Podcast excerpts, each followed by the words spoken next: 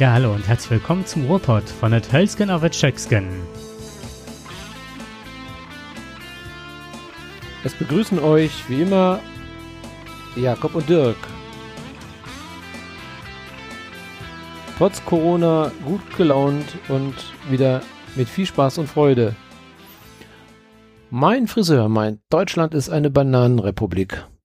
Ich darf mit meinem Enkelkind nicht Cowboy oder Indianer spielen. Und Laschet will unbedingt verhindern, dass die Bundestagswahl gewonnen wird. Mit 165 müssen wir in den Lockdown und mit 164 fünf Tage später wieder raus. Dann doch lieber alles dicht machen? Hashtag Fragezeichen? Dürfen alte weiße Männer über Rassismus oder Kolonialismus reden? Idira sagt nein. Ja, wer blickt denn da noch durch? Jakob, Sag was. Ich blick Wer blickt da noch durch? Oh Mann, ich blick gar nicht mehr durch aus dem einfachen Grund. Also nicht nur, weil die Technik heute gesponnen hat, wie nur was. Viel schlimmer ist, dass ich nicht durchblicke, weil ich gerade Heuschnupfen habe. Das heißt, jetzt habe ich noch so so. Also dann ist es nicht Corona, wenn du jetzt hier rumniest, sondern dicke ist, Augen äh, habe. Nein, ich bin geimpft, ich bin teste mich jeden Tag aufs Neue und ich weiß halt, ne, und es kommt halt Linderung. Ich habe nur Heuschnupfen. ja, ich heiße auch noch Pollen, das ist ja noch da. ich habe immer so eine App ja, drauf, die heißt Pollen. Das, ne? Die alltäglichen Dinge vergisst man, dass es noch so etwas gibt, wie vielleicht sogar Grippe. Das gab es ja auch mal. Ja. Heuschnupfen. Ne? Ja. Das sind alles Dinge, die, die, die gab es ja mal. Richtig. Die sind alle weg. Alles. Jetzt sag mal, aber jetzt, jetzt wirklich, hat, hat noch einer Grippe? Kann sich doch gar keiner leisten, eine Grippe. Wenn du heute Grippe hast, da wirst du doch gleich in Quarantäne geschickt. Ja, da wirst du doch gevierteilt, da darfst du doch, darfst du nachts nicht mehr raus. Aber ich kann Und eins sagen. auch nicht mehr. Ich lobe gerade die FFP2-Masken. Also wenn ich jetzt nicht äh, wirklich jetzt, ähm, dass mir das ein bisschen asthmatisch auf die Lunge geht mit dem scheiß Heuschnupfen, ist es halt so, dass ich halt die FFP2-Masken super vertrage, weil ich dann wesentlich weniger Heuschnupfen habe. Das heißt, wenn Corona vorbei ist, werde ich mir einige von den Teilen bunkern. Für die Heuschnupfenzeit ist das echt gut. Es ist ja mittlerweile so, wenn du ohne Maske rausgehst, dann fühlst du dich nackt. Das ist tatsächlich das so, ist, oder? Man hat sich so daran gewöhnt. Denkt man, hast du heute alles angezogen? Oh, die Maske ist nicht dabei. Und Fährst du los? An? Ja. Und das erste, was dir auffällt, wenn irgend, heute war Auffall, wir haben heute Spargel gekauft in Holland. 50 Meter hinter der Grenze. Da, wenn ich zurückkomme, werde ich ja da gleich immer angeschrieben, dann kriege ich sofort eine Warnung der Bundesregierung, ich soll mich sofort in Quarantäne begeben. Ich habe doch nur Spargel geholt, war doch nur zehn Minuten drüber. Aber man konnte heute schon sehen, ähm, die ganzen Heinsberger Kennzeichen, die haben da schön draußen im äh, Restaurant und so weiter, da auf den Außenterrassen da gesessen. Ohne Maske natürlich.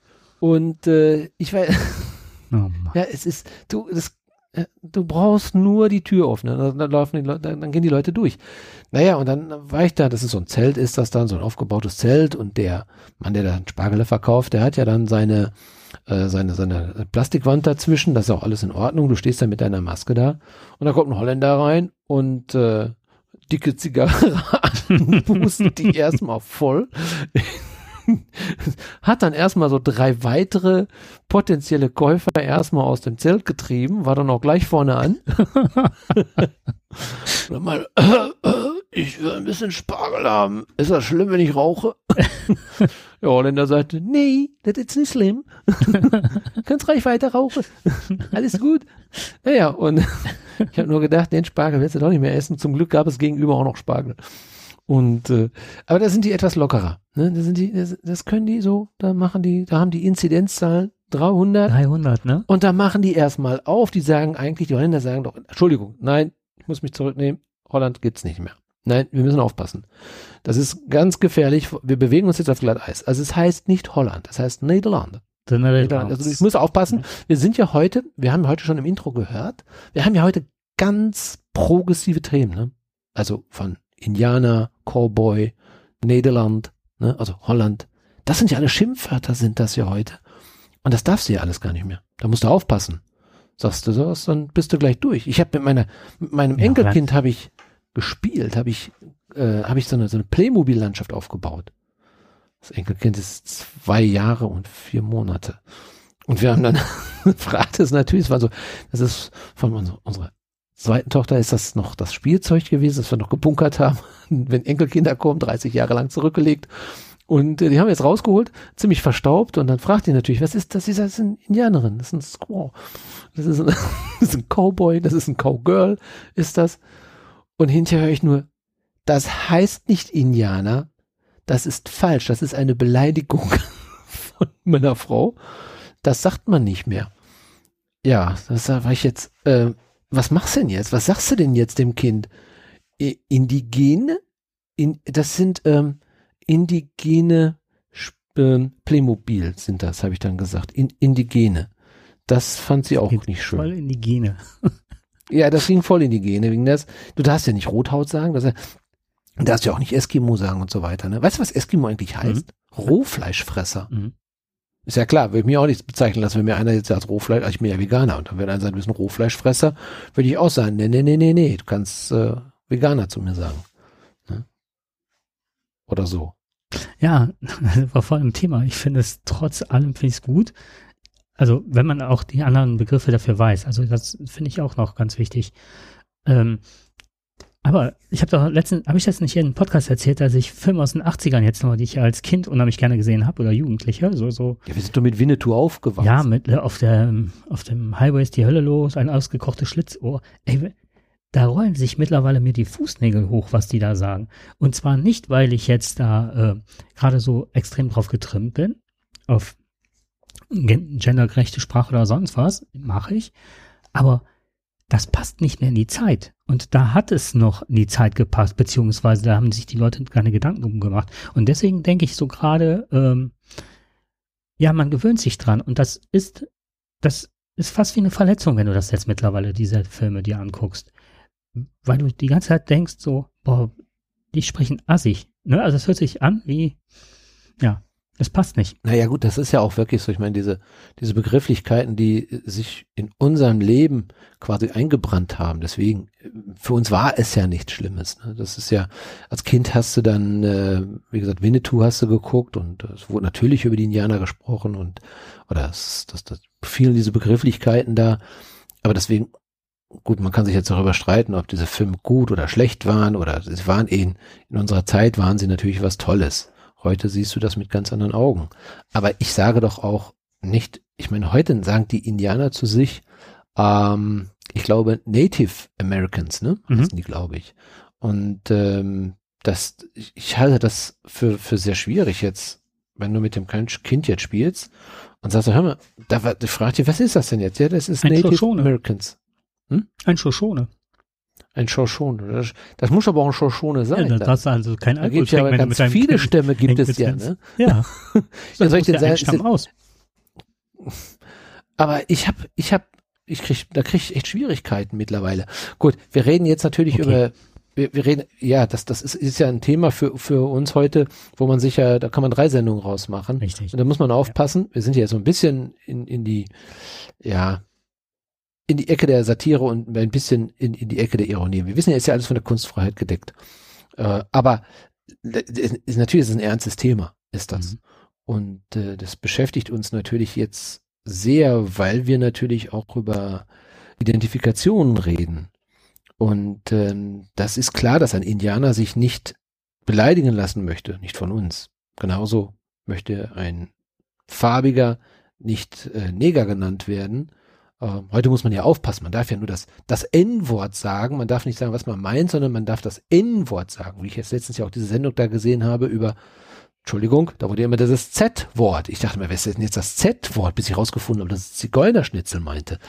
Und da, da kriegst du ja, ja das finde ich auch wieder albern, aber das ist doch, das kann man doch relativ leicht, äh, ne, Balkansoße oder Schnitzel Balkan. Und jetzt kann man das so. alles umbenennen. Das, das ist, kann man das, alles, das sollen auch die umbenennen, die da auch angesprochen sind. Die sollen das gerne sagen, was sie meinen, was sie sind, wie zum Beispiel jetzt die vermeint Anführungsstriche Indianer, was ja wissen jetzt ist ja halt kein richtig, ist ja ein Schimpfwort für die, ähm, dass die sagen, okay, wir sind keine Indianer, wir sind äh, Native Americans. Ähm, das ist für für uns ein Umdenken. Das sollen ja auch die Leute dann auch für sich dann auch beschreiben, wie sie sich gerne angesprochen fühlen möchten. Und zwar so mit Respekt. Und das muss natürlich hm. in unseren Köpfen noch irgendwo rein.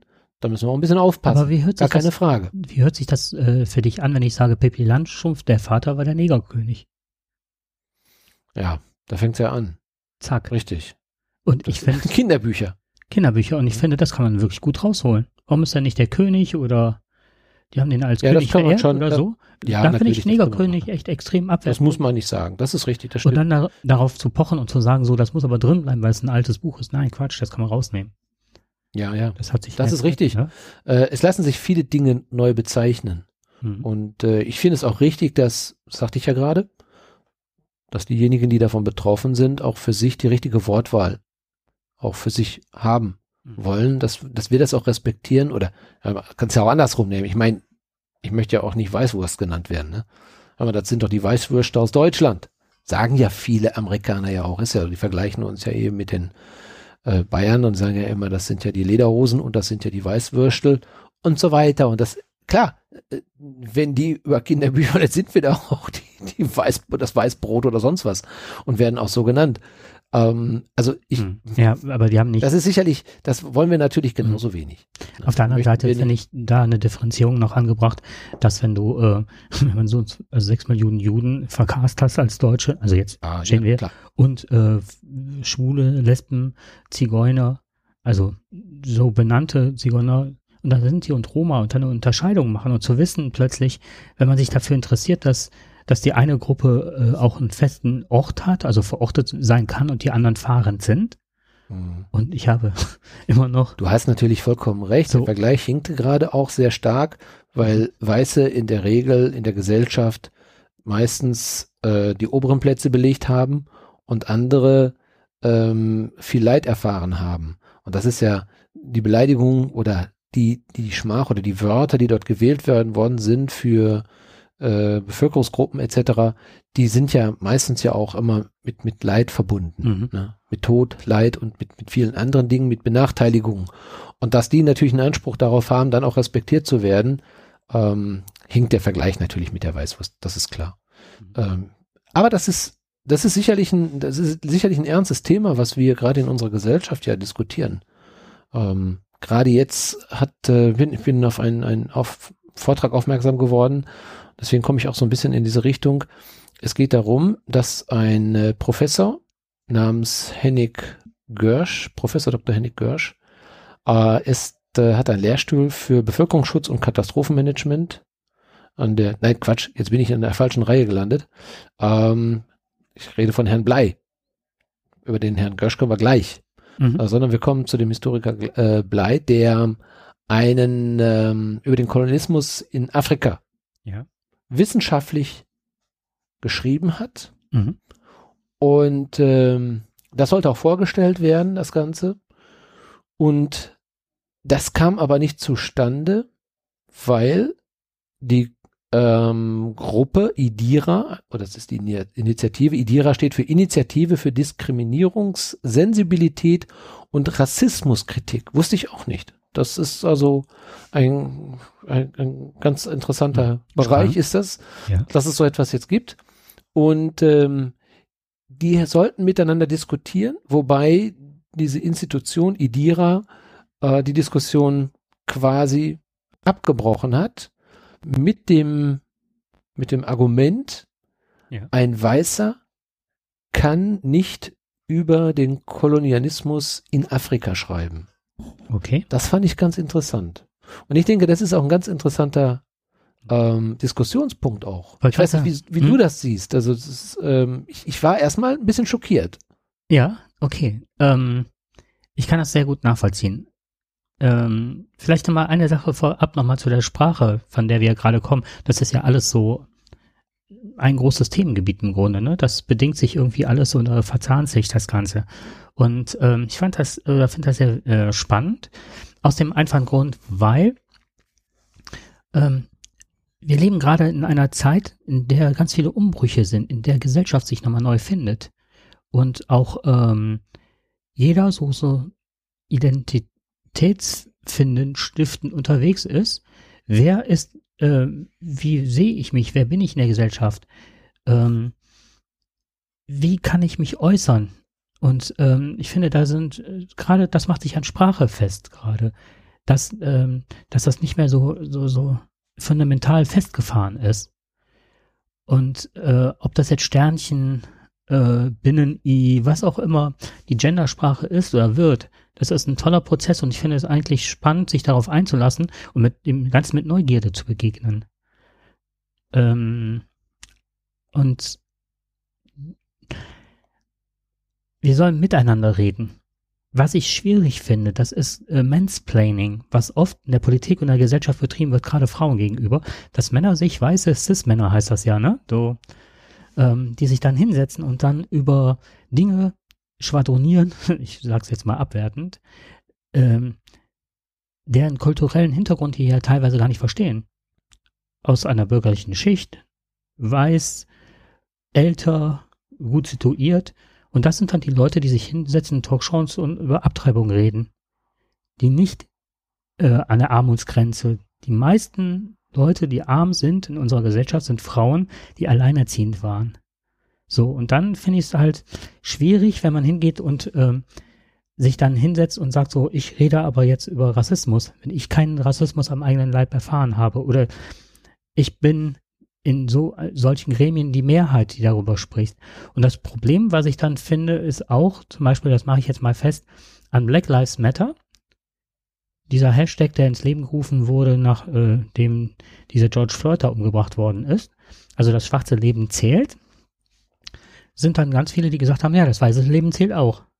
Und das waren halt wieder die Rechten, die das äh, ähm, ins Leben gerufen haben.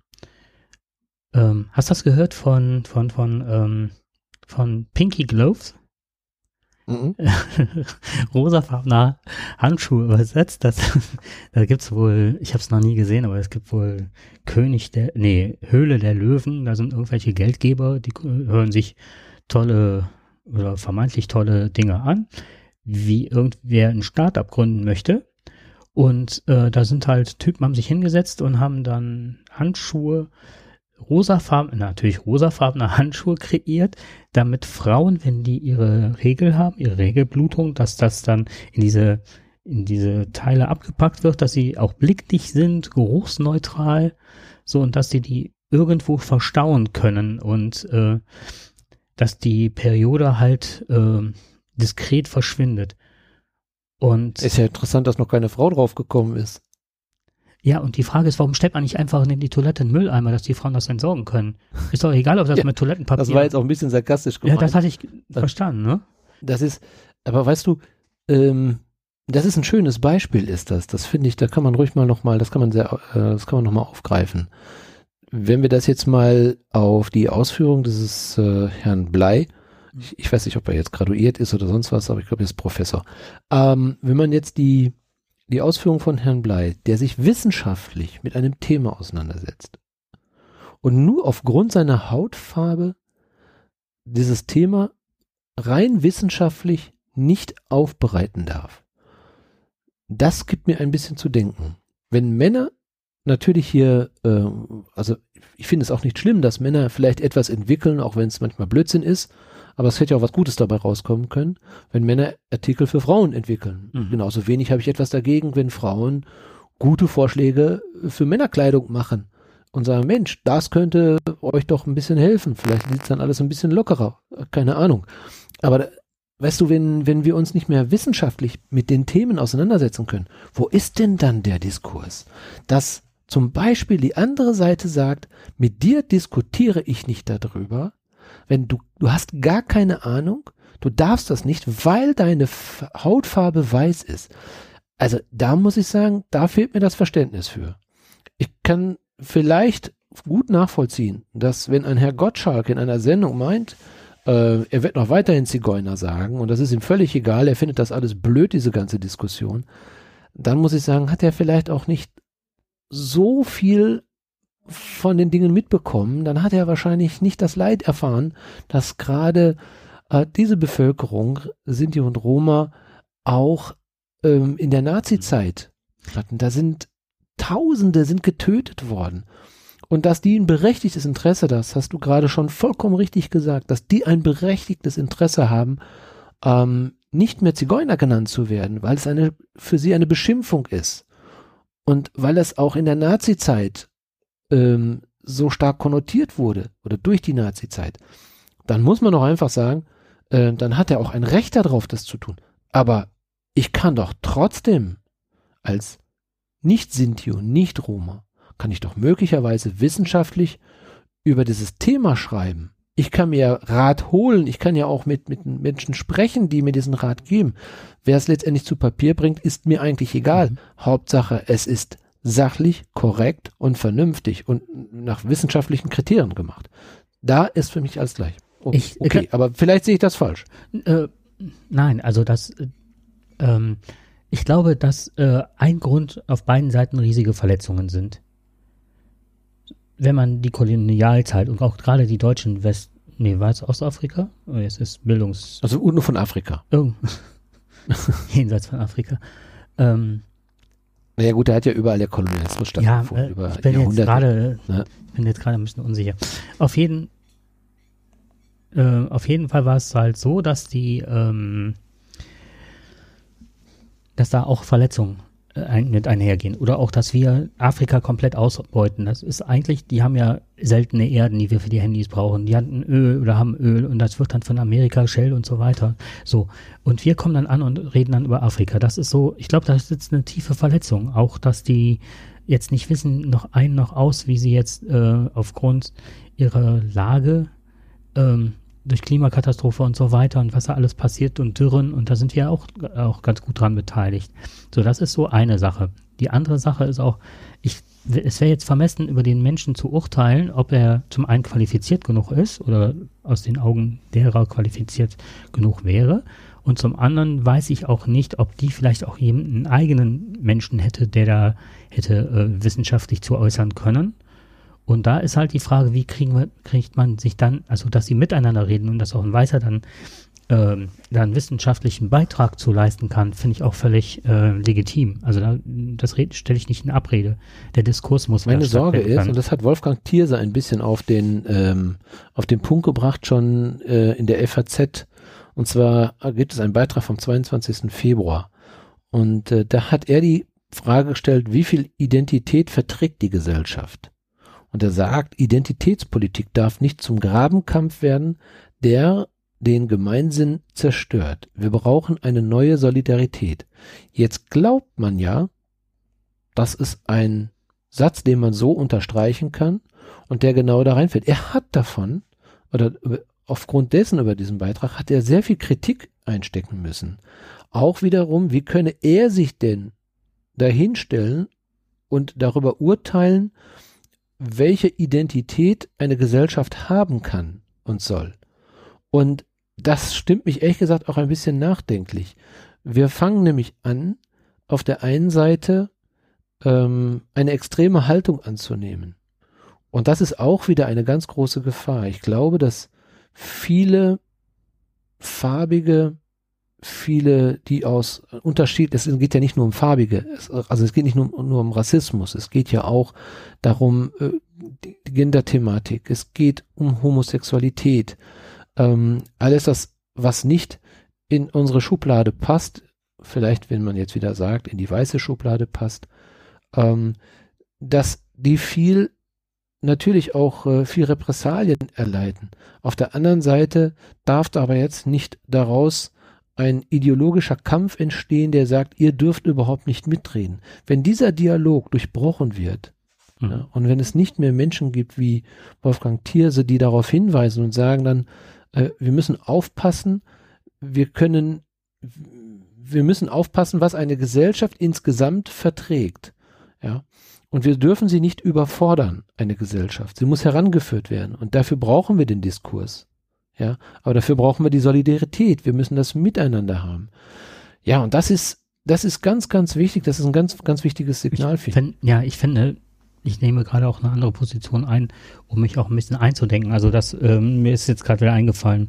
Das war Deutsch-Südwestafrika, wo wir damals mhm. als Kolonial, Kolonialherren waren. So, ähm, ich kann das äh, absolut nachvollziehen, was du da sagst. Und ja, das stimmt, dass wir da äh, wieder ins oder dass wir da ins Gespräch kommen und auch ähm, was, wichtig ist, glaube ich, dass wir eine grundlegende Gemeinsamkeit miteinander finden. Mhm. Ja, das heißt, gerade in der, in, bei der, bei dem Thema Migration auch, das spielt ja auch eine ganz große Rolle.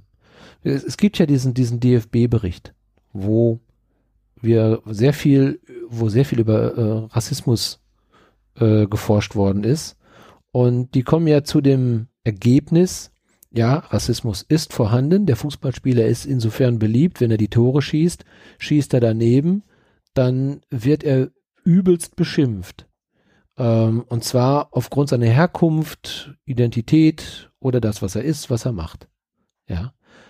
Er wird nicht beschimpft, weil er den, weil er den, weil er gerade vielleicht den Ball daneben geschossen hat, nach dem Motto, Mensch, den hättest du aber treffen müssen. Nein, ihm wird gesagt, hör mal, du, naja, N, was machst du da eigentlich? Ne? Er wird also übelst beschimpft.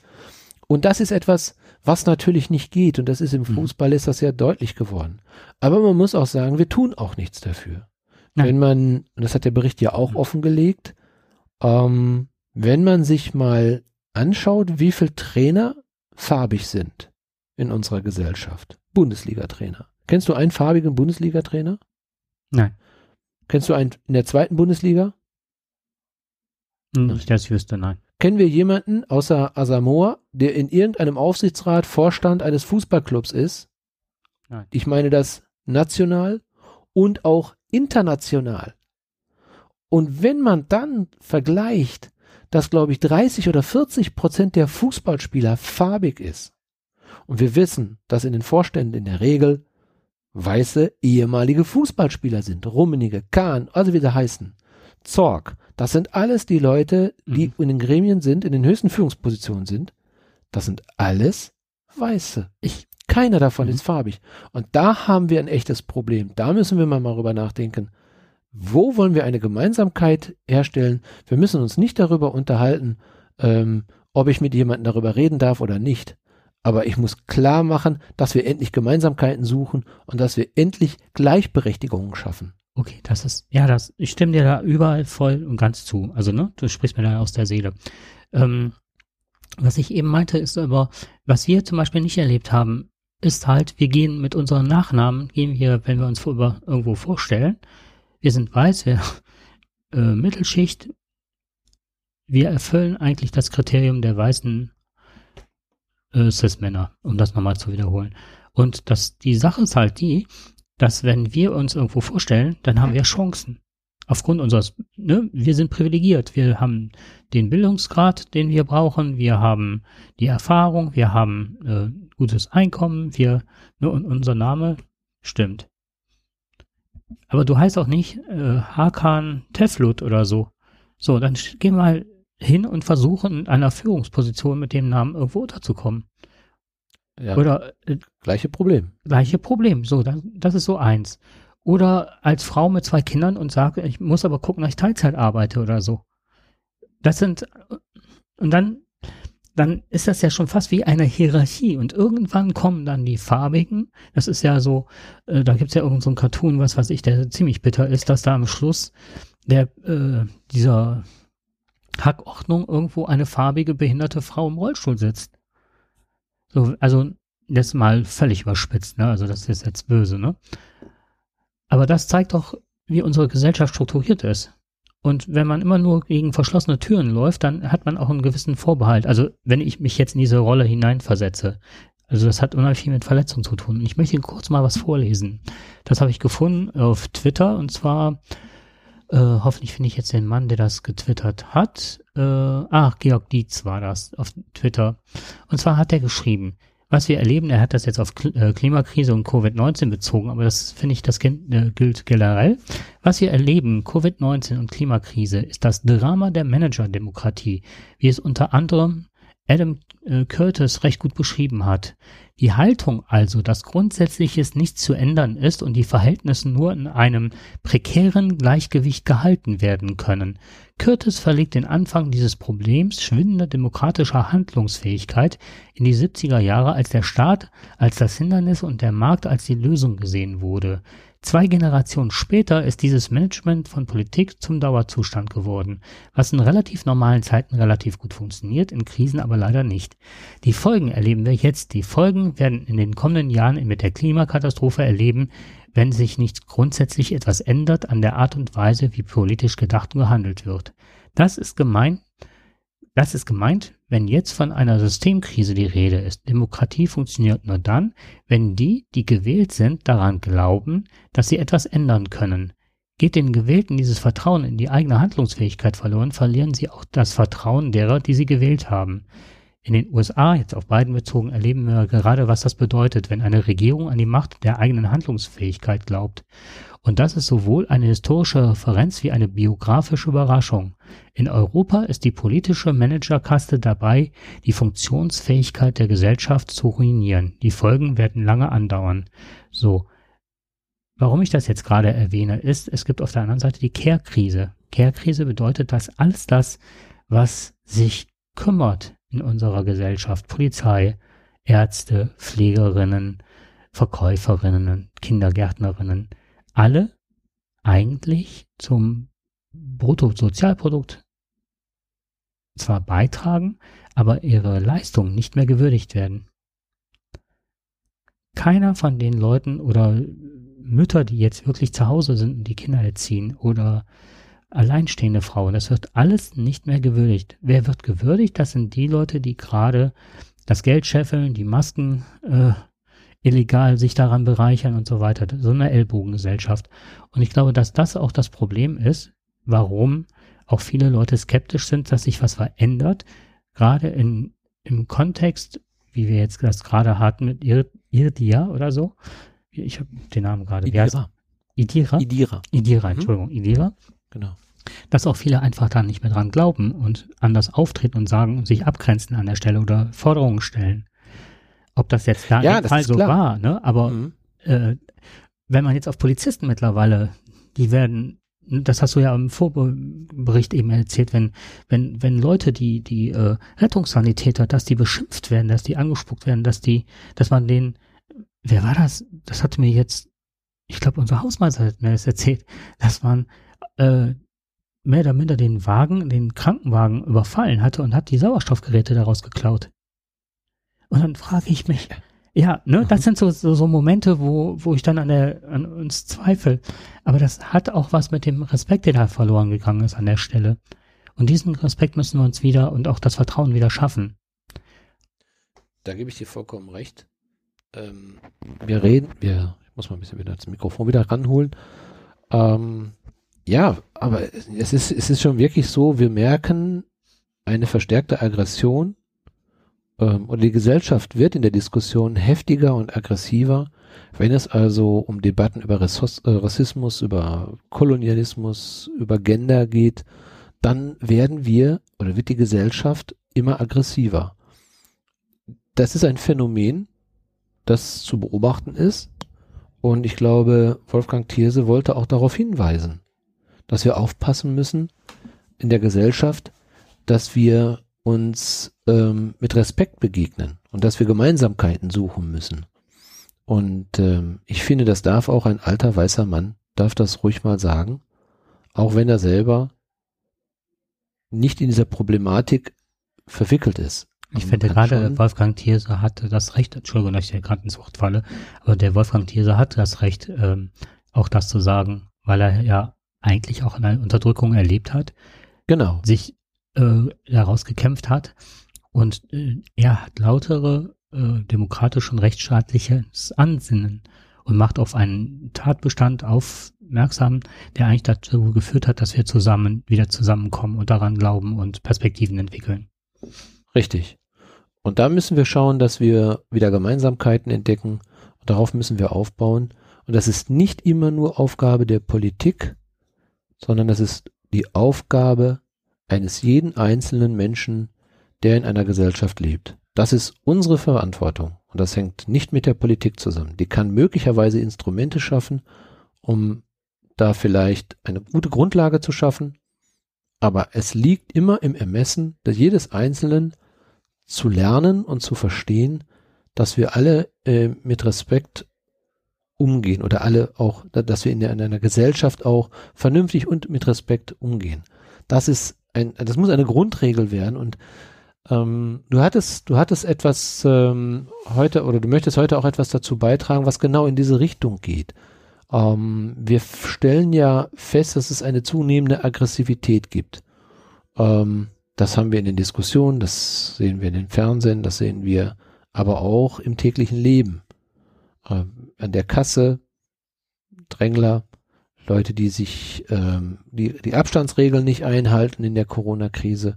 Wenn du heute irgendjemanden ansprichst und sagst, sind die Menschen respektloser geworden, dann sagt ein Großteil sofort spontan ja, auf alle Fälle.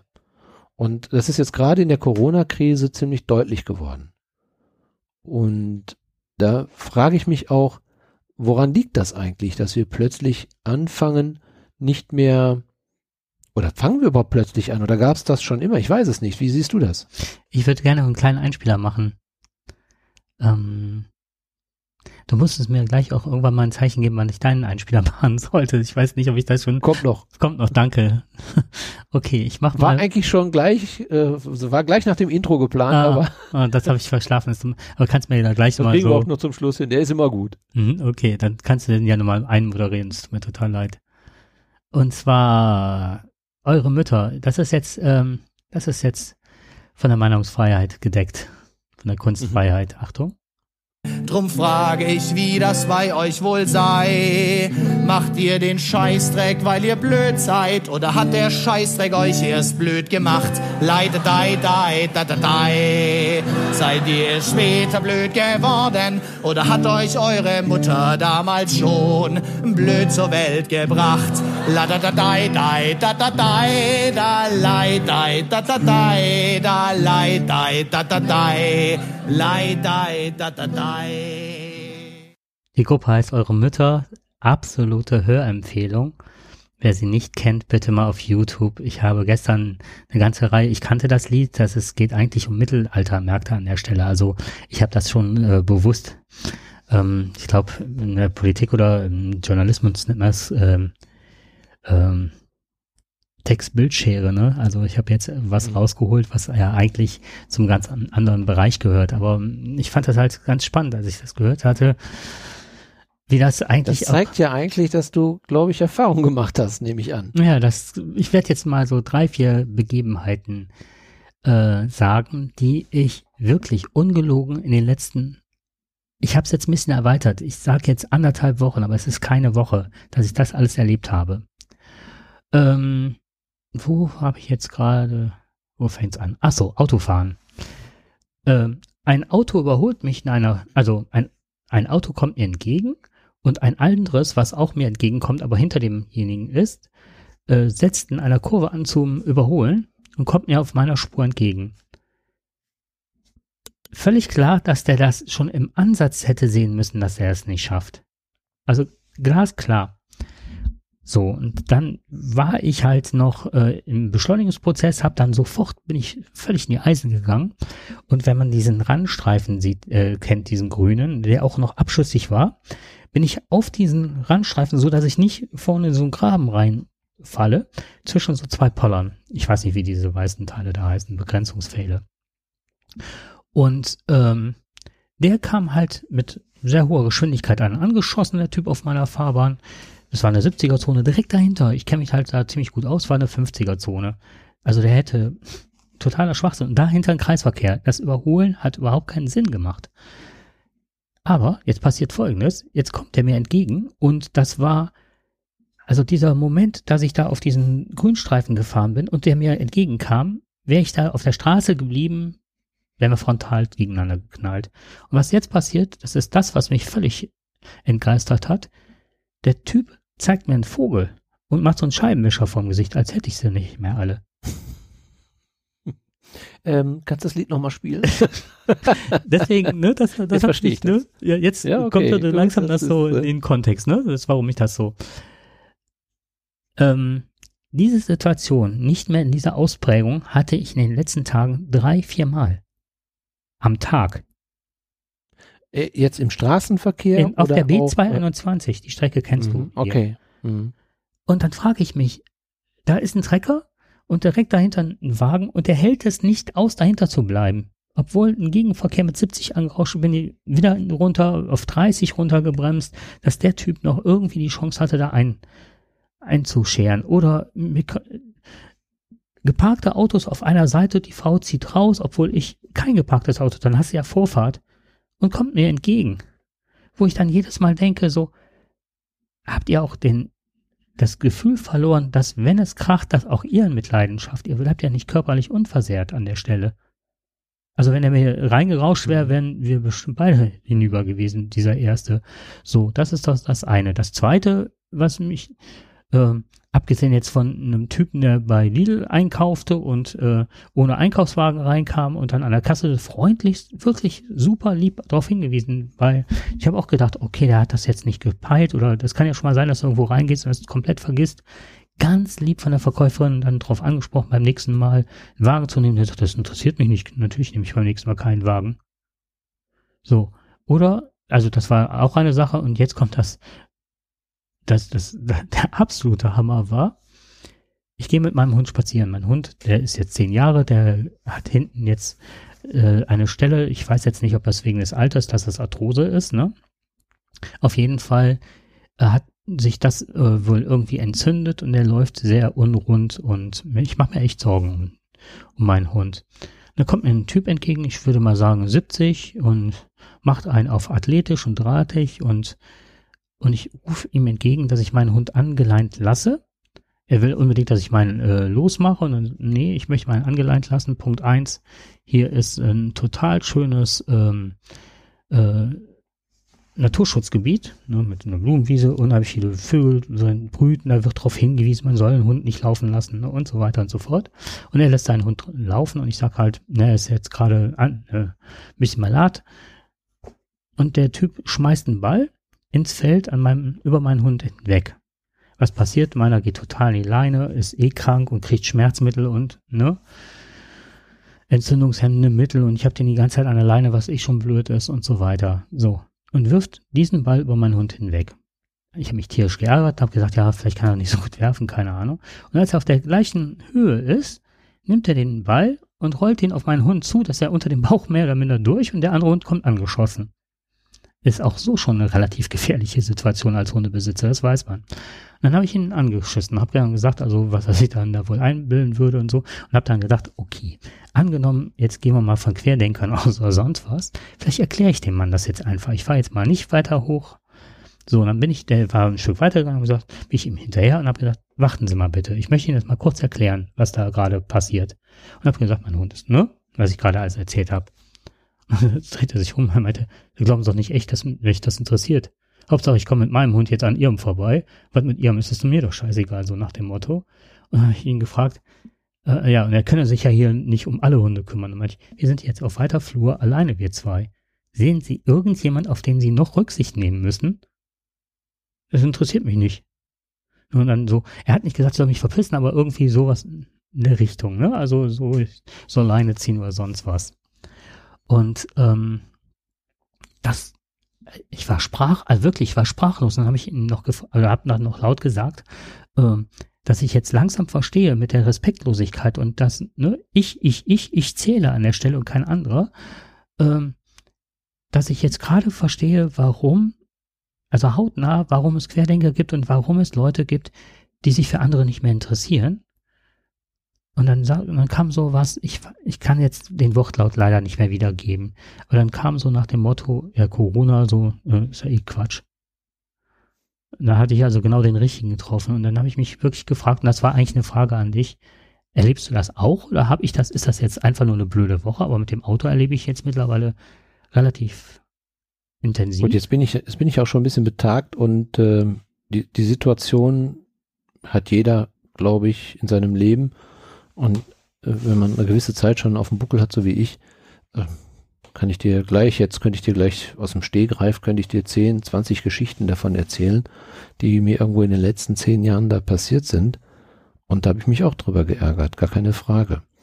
Ähm, ich habe auch festgestellt, wenn man versucht, ganz freundlich mit demjenigen zu reden, was du ja gemacht hast, ja, ganz normal, also wirklich freundlich mit ihm erstmal zu sprechen, ob das denn, ob man das nicht anders machen kann oder dass man das vielleicht nicht haben möchte oder die Verkäuferin, die auch freundlich war und den ganzen Tag sich das anhören lassen muss, was die Kunden da ihr da ins Gesicht sprudeln. Ähm, die muss da ihren Kopf hinhalten und dann hört die noch so einen blöden Spruch. Und äh, da fragt man sich wirklich, äh, was geht in diesen Menschen vor, die sich so verhalten? Aber du siehst, du kannst da nicht mit diskutieren. Das macht auch keinen Sinn. Und das ist auch die Erkenntnis mittlerweile, die ich darin habe. Die erste Frage, um die mal zu beantworten, äh, deswegen hatte ich gerade noch mal, äh, ich hätte gerade das falsch anmoderiert, wo ich gesagt hätte, Professor Dr. Henning Görsch. Ähm, ja, bitte. Der befasst sich nämlich mit solchen Themen. Mhm. Ähm, eigentlich aus dem Katastrophenschutz, beziehungsweise der befasst sich eigentlich mit großen ähm, Ereignissen, Katastrophen und ähm, er beobachtet das Krisenmanagement. Und da ist ein Thema, ist da auch drin, wie bewegen sich die Menschen da drin? Und, und ähm, der hat also auch diese Frage für sich auch gestellt oder auch anderen gestellt. Ähm, wie gehen Menschen zum Beispiel jetzt in der Corona-Krise ähm, sind die zum Beispiel äh, respektloser geworden, ja? Oder was, äh, oder wie sehen die Menschen andere? Eigentlich fragst du ja erstmal. Du fragst ja jemanden und gefühlt, wenn, wenn, wenn ich dich jetzt frage, du sagst jetzt sofort 70, wahrscheinlich 70 oder 80, 20, 80 Prozent sind respektloser geworden, weil du eine miese Woche hattest jetzt. Du hast jetzt, das hat sich jetzt kumuliert vielleicht im halben Jahr würdest du sagen, ja, 50-50 oder 60-40, so in der Richtung würde man sagen. Ja, ich hätte die und die Ereignisse gehabt. Ich jetzt würde jetzt, habe das jetzt in den letzten Tagen nicht so häufig gehabt, außer heute vielleicht mal auch wieder mit diesem Raucher da, der so rück, ziemlich rücksichtslos war. Aber ähm, das ist ja nur einer von viel. Und dann würde ich sagen, ja, so erstmal würde ich sagen, tendenziell, ich glaube, wir sind alle etwas oder die, die Gesellschaft ist rücksichtsloser geworden. Wenn man es wissenschaftlich betrachtet, und das macht der Mann, der guckt sich also das an und schaut mal nach, äh, wer nennt sich, wer verhält sich prosozial und wer verhält sich antisozial. Und da gibt es noch Unterschiede, antisoziale, aggressive, egoistische und sich gegenseitig schädigende Verhaltensweisen. Das kann zum Beispiel, ähm, er hat das zum Beispiel definiert im antisozialen Bereich, hat er mal geschaut, wer verhält sich antisozial. Ne? Zum Beispiel fragt er sich, hilft das Verhalten anderer Menschen oder zeugt das Verhalten von Zusammenarbeit, gegenseitiger Unterstützung oder fördert es dieses? Zeigt sich, dass äh, Menschen den eigenen Vorteil außer Acht lassen? Ja, also es, er hat das nach, nach, nach wissenschaftlichen Kriterien gemacht und da ist es so gekommen, dass also das Ergebnis, er sagt es, man muss es mit Vorsicht genießen, er selber hätte es bei 60-40, die Gesellschaft sagt 50-50. Also 50 Prozent der Gesellschaft verhalten sich nicht richtig. Aber fragst du jemanden, ob er sich eventuell asozial verhält. Dann tut er das natürlich nicht. Wenn du sie fragst, sind wir zu 100% sozial. Aber dann siehst du an der Kasse jemanden, das ist mir, passiert mir das eigentlich jedes Mal, wenn ich an der Kasse stehe, kommt von hinten ganz normal, betagte Frau, schiebt mir den Wagen quasi in den Knöchel hinten rein und wirft dann ihre Ware dann auf den, auf das Band. Und dann sage ich ganz nett, schauen Sie mal da vorne sind so schöne Striche, könnten Sie vielleicht, könnten Sie mir einen Gefallen tun, könnten Sie ein bisschen zurückgehen. Ja? Ja, da werde ich angegiftet. Ja, was bin ich denn für einer? Sagt die Frau zu mir. Ne? Also, ich habe es eigentlich aufgegeben, danach zu fragen, warum sie das tun, warum sie das machen. Manchmal glaube ich, es gibt Menschen, wie im Wald, da sind heute auch wieder, sind, äh, ich gehe da mit meinem Hund an der Leine, da kommen mir drei Frauen entgegen, gut gelaunt, aber das sind dann drei oder vier sogar, also nicht nach Corona-Regeln, dürfen wir ja normalerweise nicht, also eine, eine, Gruppe, die dahergeht und die geht so, dass ich nicht mehr daran vorbeikommen kann hm. und die kommen alle auf mich zu, also keine Abstandsregel und dazu gegen Corona-Regeln. Das sind sicherlich alles ganz nette Frauen, die haben sich lustig unterhalten. Keiner hat daran gedacht, dass er irgendeine Regel verletzt. Aber ich fühlte mich verletzt, weil die Abstandsregeln sind nicht eingehalten worden, ich kam nicht daran vorbei und gleichzeitig haben sie gegen die Corona-Regeln verstoßen. Mhm. So, das äh, werde ich wahrscheinlich auch mal machen, ähm, wenn ich möglicherweise irgendwie zu Freunden hinfahre und dann eventuell vielleicht eine halbe Stunde zu spät da rauskomme und dann nicht zur Rechtzeit, recht, rechten Zeit wieder zu Hause bin. Das kann mir auch passieren. Ich glaube, das gibt eine so etwas unbedachte, ein unbedachter mhm. Verstoß, mhm. den wir im Alltagsleben nicht spüren. Und wenn wir darauf angesprochen werden, reagieren wir ein bisschen säuerlich. So, äh, du, was willst du mir denn sagen? Ne? Du hast mir doch gar nichts zu sagen. Ich bin doch, ich bin doch autark. Ne? Also äh, zeigt mir doch nicht auf, dass ich hier gerade einen Fehler gemacht habe. Wir, gehen, wir haben eine schlechte Fehlerkultur. das, was du ansprichst, das geht Mhm. ja ein echt ein Stück weiter. Das sind ja Menschen, die sind ja, die haben also für mich den Schuss nicht gehört. Mhm. Ne? Die sind ja gefährlich, sind die ja teilweise. Die sind ja so rigoros, die wollen ja bewusst, und das ist ein aggressives asoziales Verhalten. Also antisoziales Verhalten, nicht asozial, also ein aggressives antisoziales Verhalten. Das sind zum Glück nur eine Minderheit. Aber wir wissen ja, eine Minderheit fällt immer, immer mehr, das Negative fällt immer mehr auf als das Gute. Wir sehen die guten Dinge nicht mehr. Und dann fällt uns natürlich auf, dass es solche Menschen gibt. Ja. Ich- Mhm. Um deine Frage aber zu Mhm. beantworten, Bitte. ich glaube Mhm. grundsätzlich nein. Ich glaube immer noch, dass wir hilfsbereite Menschen sind. Es gibt hilfsbereite Nachbarn. Du bist auch einer, der hilft dann sofort, wenn jemand nicht rauskommt. Du hilfst deinen Schülern, du hilfst den Eltern und so weiter, obwohl du es vielleicht an der Stelle gar nicht musst. Also ich glaube, dass es ganz viele freundliche, nette Menschen gibt. Wenn sie gefordert werden, werden sie auch, oder wenn sie gefragt werden, helfen die auch sofort. Aber wir haben es leider immer noch mit einem hoffentlich noch geringeren Anteil von denen zu tun, die leider diese Regeln nicht beherzigen. Aber die sind auch nicht gesellschaftsfähig. Und mit denen kannst du auch nicht diskutieren. Und da sage ich nur Corona-Leugner, Verschwörungstheoretiker, mit denen wirst du niemals diskutieren können. Niemals. Ja, und man, ähm, das, was jetzt in den Medien passiert, ist häufig, was mich, ähm, was das, was du gerade, äh, ich bekomme gerade so ein bisschen wieder Realismus, ne? Es war schon eine sehr anstrengende Woche, was das angeht. Und auch, ähm, was mich persönlich verletzt an der Stelle ist ja, ich gehe nicht hin auf jemanden zu und sag, du machst das und das falsch, sondern ich mache das immer, ne, wie man es halt klassisch lernt, ich mache das mit einer Ich-Botschaft. Ich fühle mich gerade gestört. Oder ich empfinde gerade, äh, mir geht's gerade dann mit der Situation nicht gut, weil ich möchte, genau wie Sie Ihren Hund mögen und versuchen dann an mir vorbeizukommen, möchte ich Ihnen einfach nur vermitteln, dass das gerade ungünstig ist, weil wenn mein Hund jetzt einen falschen Tritt, und das ist natürlich auch passiert, ne, der hat danach schlimmer gerumpelt als vorher, weil er halt äh, sich vertreten hat. So, ich habe definitiv einen Schaden dadurch und zwar auch einen emotionalen, weil mir mein Hund halt total leid tut. So. Und ich gehe dann auf denjenigen zu und du wirst dann so abgekanzelt und das finde ich, da sind wir vielleicht auch wieder bei dem ähm, Projekt mit den Afrikanern. So dieses Gefühl, immer wieder eins äh, mit der flachen Hand gegen die Stirn ge gedonnert zu kriegen, ne? Also an der Stelle. Das war so das, was ich dachte, ich bin in dem Moment vermittelnd und versuche nur Beweggründe, die, die, von denen ich glaubte, dass das eine gesellschaftliche Norm ist, weißt du? Oder, und das nächste ist halt, wenn dir jemand wirklich entgegenkommt, das ist, das ist ja wie eine fahrlässige Tötung, wenn der dir da vorne reinfällt, nur weil er das Gefühl hat, er möchte nicht hinter dem bleiben. Und nochmal, direkt dahinter war ein Kreisverkehr. ja, das eine ist Dummheit, das eine ist wirklich Dummheit. Vielleicht, es gibt ja entweder manche junge Leute meinen, ähm, sie haben die Straße für sich alleine. Dann gibt es natürlich auch die, leider die Gruppe der Dienstfahrer, die äh, keinen Abstandshalter haben, wo du das Mhm. Kennzeichen nicht mehr siehst und äh, selbst wenn du mit adäquater Geschwindigkeit fährst, äh, hängen dir die hinten draußen auf. Ich gehörte mal selber zu denen und ich weiß, wie es ist. Ich kann das also gut äh, auch verstehen, wenn einige Leute da sehr, sehr sauer drauf reagieren. Und das ist auch richtig so. Ne? Und äh, ich musste da selber auch mich ein bisschen disziplinieren. Und das ist so, für die Dienstwagenfahrer, die haben Sprit frei, die können fahren ohne Ende, kriegen dickes Auto für einen relativ kleinen Beitrag. Das ist natürlich erstmal ein Statussymbol und zweitens kannst du noch richtig auf der Autobahn rasen, kannst du 220 fahren, du musst es nicht bezahlen. Und wenn du ein bisschen was davon bezahlst, willst du es auch ausnutzen. Häufig sind diese Leute auch unter Druck, weil sie schnell von A nach B müssen und keine Zeit haben.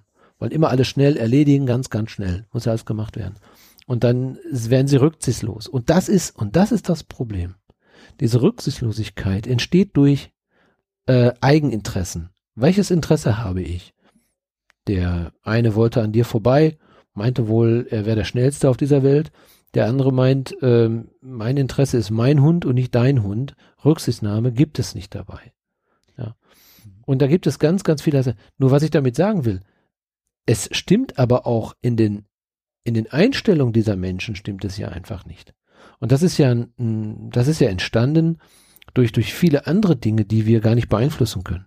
Schlechte Kindheit, einfach irgendwo falsch abgebogen, schlechtes Ereignis gehabt, gerade irgendwo auch selber vielleicht irgendwo drangsaliert worden, selber auch ein negatives Erlebnis gehabt und jetzt teile ich es aus und du kommst ihm gerade recht und peng knallt es dann an der Stelle. Ne? Wobei ich mich auch, also das, also das ist auch eine Frage nicht nur um mein, äh, mein Leid heute zu klagen oder sonst was, sondern es geht mir, ich will das wirklich verstehen.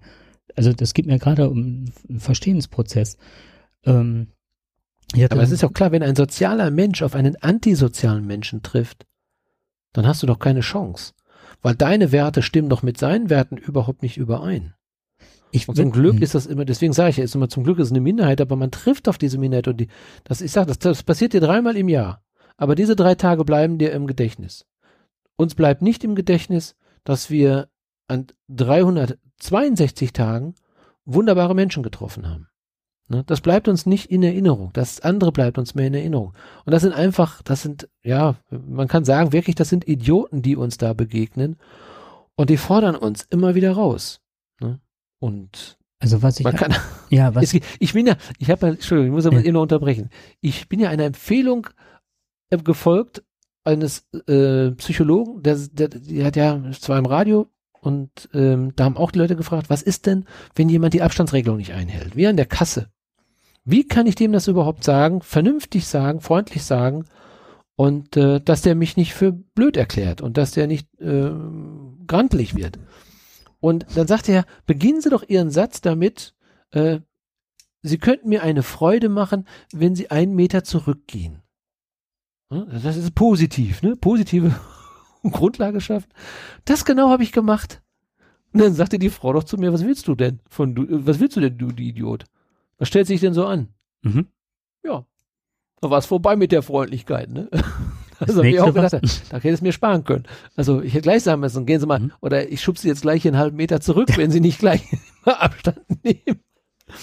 Aber dann wirst du, das, das nützt einfach nichts. Ne? Das ist, du kannst die besten Strategien haben, du kannst nett sein, freundlich sein, triffst du auf solche Leute, hast du Pech gehabt an dem Tag. Abhaken. Ich sage mir immer, wenn heute ein Drängler kommt, ich fahre rechts zur Seite, dann höre ich immer wieder, nein, das geht doch nicht, dann gibst du dem ja auch noch recht du, ich sag, über sein Leben möchte ich nicht entscheiden, ich will aber über mein Leben entscheiden und mein Leben ist mir wichtig, also lass den mit Lichthupe an mir vorbeifahren. Dem Mann oder der Frau geht's richtig hm. schlecht. Die tut mir eigentlich hm. leid. Und dann habe ich mein, äh, mein eigenes Erfolgserlebnis. Mir tun diese Menschen leid, denn die haben nichts Gutes im Leben erlebt. Wer zum Lachen in den Keller geht, der hat eine Vorgeschichte. Hm. Ja, was ich eigentlich meinte oder worauf ich hinaus wollte, war so ein Stück weit ähm, nicht, wie war ihre Kindheit oder sonst was. Also was ich auch verstehen möchte, ist halt, ähm, wenn mir sowas passiert oder so, gerade mit diesem Autotypen, hat das auch was damit zu tun, dass man mittlerweile, dass jeder in einer Blase lebt? Also, wenn ich in einem Auto fahre, nur mal als mhm. Beispiel, ich weiß, das hat Airbags, das hat die sind so sicher, wenn du heut, wenn du was, was ich heutzutage einen Unfall hast, ich, ne, meine Freundin da ist mit 70 Stundenkilometern LKW die Seite rein, die hat das überlebt. Schwerst verletzt, aber die hat einen LKW, ist mit 70 in die, in die Fahrertür reingebrettert. Ich habe das Auto gesehen, ich war im Unfallort. So, da, da stehst du und staunst, dass das Auto, das ihr so viel Schutz mit so vielen schwersten Verletzungen, aber so viel Schutz geboten hat an der Stelle und du sitzt in, einem Auto, du machst die Türe zu und du hast nicht mehr wie früher, ich hatte eine Ente. Mein Vater hatte die verschiedensten Opel Kadetts in den 70er, 80ern. Du kennst es selber vom, dann fällt eine Blechtüre äh, zu und du hast das Gefühl, die kriegst du nur noch mit einem Dosenöffner auf, ne? So. Was ich damit sagen möchte, ist halt, ähm, früher bist du in ein Auto gestiegen und hattest das Gefühl von Gefahr. Du wusstest in einer Ente, wenn du einen Unfall baust, den wirst du nicht überleben. Definitiv nicht. Du hast kein Airbag, das ist nur Blechfeierabend. Der Motor drückt dir dann noch den, der dann nicht richtig gut befestigt ist, die Lungen kaputt oder so. Und was ich glaube ist, diese Leute empfinden, haben nicht mehr das, das ist meine Hypothese, nicht mehr dieses Realitätsbewusstsein. Was passiert da gerade? Ich sitze in einem Auto, die fällt soft zu. Dann gibt es irgendwelche äh, Ingenieure, die den, die Soundqualität des Zufallens der Autotüre äh, ja, erfinden, entwickeln und so weiter. wie das Auto riecht, wenn du, dass ein Opel anders riecht als ein Audi. Ne, und so weiter und so fort. Und du sitzt da und du denkst, du bist im Wohnzimmer, ist das alles schallisoliert, du hörst den Motor nicht und das Teil geht, was weiß ich, 300 bei 500 PS. Das, das macht doch auch was mit einem. Jugendliche spielen ein Spiel und können sich neu erfinden. Wenn ich kaputt gehe bei dem Spiel, okay, drücke ich auf den Taster und kann genau mit meinem Leben wieder da weiterspielen, wo ich vorher war. Auf Instagram. Ich habe Filter. Ich habe mittlerweile Schülerinnen erlebt, die enttäuscht waren, dass sie in Realität gar nicht so aussehen wie auf diesen Filtern. Da ist so ein riesiger Mindgap äh, also zwischen Realität und dem, was mir der Filter da sagt. Das ja, aber, so. du, mm, aber du musst ja deine Eingangsfrage, die war ja, deine Eingangsfrage war ja, leben wir Menschen in einer Blase? Ja. In einer Blase, wo wir unser eigener Staat sind. Genau. Wo wir nur bestimmen, was Recht und Ordnung ist oder was Gesetz ist und was ich zu tun oder zu lassen habe. Und kein anderer darf mir sagen, ähm, was ich zu tun und zu lassen Richtig, habe. genau. Die Polizei ja, als Beispiel. Ne? Und ähm, ja, die Entwicklung ist da. Und das hat auch der Wolfgang Thierse auch gesagt. Ne? Das ist auch ein, diese Aggressivität, die wir in der Gesellschaft erkennen. Das ist eine Auswirkung eines, eines, eines, eines demokratischen Staates, in dem jeder Mensch, das höchste Gut eines jeden Menschen ist ja die Meinungsfreiheit, ist ja äh, das Recht geschützt zu sein, tun und lassen, also wenn man nicht was Böses jetzt letztendlich macht, aber mit einer größtmöglichen Freiheit zu leben. Und in, in diesem müssen wir uns entwickeln. Wir sind ja noch eine, immer noch eine junge Demokratie. Wir sind ja keine, die das über Jahrtausende Jahre gelebt hat. Wir, wir machen ja ständig neue Entwicklungen mit. Und jetzt kommen noch Technologien dazu, die Meinungen sehr schnell verbreiten, auch noch anonym dazu und ähm, die uns alle Möglichkeiten geben, uns möglicherweise auch stark zu fühlen, um zu treten, anderen Menschen zu äh, schädigen oder äh, zu, zu, zu beleidigen und ohne erkannt zu werden. Also man kann selber jetzt aus einem Versteck heraus kann man Dinge tun. Und wir sind, viele haben von uns ihre eigene Wohnung, wir leben in eigenen Wohnungen, wir haben alles, was wir brauchen, die meisten jedenfalls von uns, größte Teil. Und wir sehen jeden Tag, dass wir machen können, also dass, dass, dass die Demokratie uns schützt, auch vor solchen Dingen.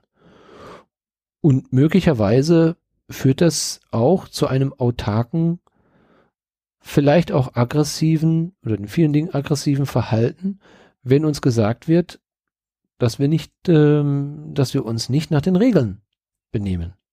Und wir verletzen die Regeln auch selber, auch irgendwo. In kleinen Dingen, ohne dass wir es bemerken. Wir übersehen ein Stoppschild. Wir halten vielleicht auch nicht den Abstand richtig ein. Wir wollen Geburtstag feiern. Dürfen es aber eigentlich gar nicht. Ach, wir machen es trotzdem. Es sind ja nur drei Leute mehr. Wir wollen ja nicht großartig feiern, aber wenigstens die Kinder sollen zusammenkommen. Und wir verstoßen gegen Regeln. Wir tun das. Der einen mit einem schlechten Gewissen und sagen, Mensch, das ist eigentlich nicht richtig, aber ich möchte meine Familie sehen. Und die anderen machen das eben bewusster und sagen, was interessieren mich denn die Aussagen der Politiker, was für ein Blödsinn, ich mache mein eigenes Gesetz. Und ich mache das einfach. Und was daraus folgt, sehen wir ja häufig. Und denen sind die Folgen einfach, die sind, es hat sich, also eine gewisse Rücksichtslosigkeit, gerade in Corona-Zeiten hat man das gesehen, denn sonst würde es nicht so viele Infektionen geben. Wenn Menschen trotz eines positiven Tests einfach in den Bus steigen, einkaufen fahren und so weiter, was man immer wieder hört, was Menschen machen, weil sie sagen, ja, ich will mich doch nicht einschränken lassen, nur weil ich jetzt Corona habe, mir geht's doch gut. Dann mache ich das trotzdem, ist mir doch egal. Aber viele müssen sich jetzt auch fragen, wenn nahe Verwandte und Angehörige gestorben sind, welchen Anteil sie daran haben. Damit wird unsere Gesellschaft auch noch klarkommen müssen. Ja. Die Gesellschaft war schon immer so, aber wir haben natürlich mehr Instrumente, mehr Instrumente und mehr Freiheiten heute. Und das muss die Gesellschaft lernen. Das ist das, was Thierse und was andere auch ansprechen und wo wir uns bewegen müssen.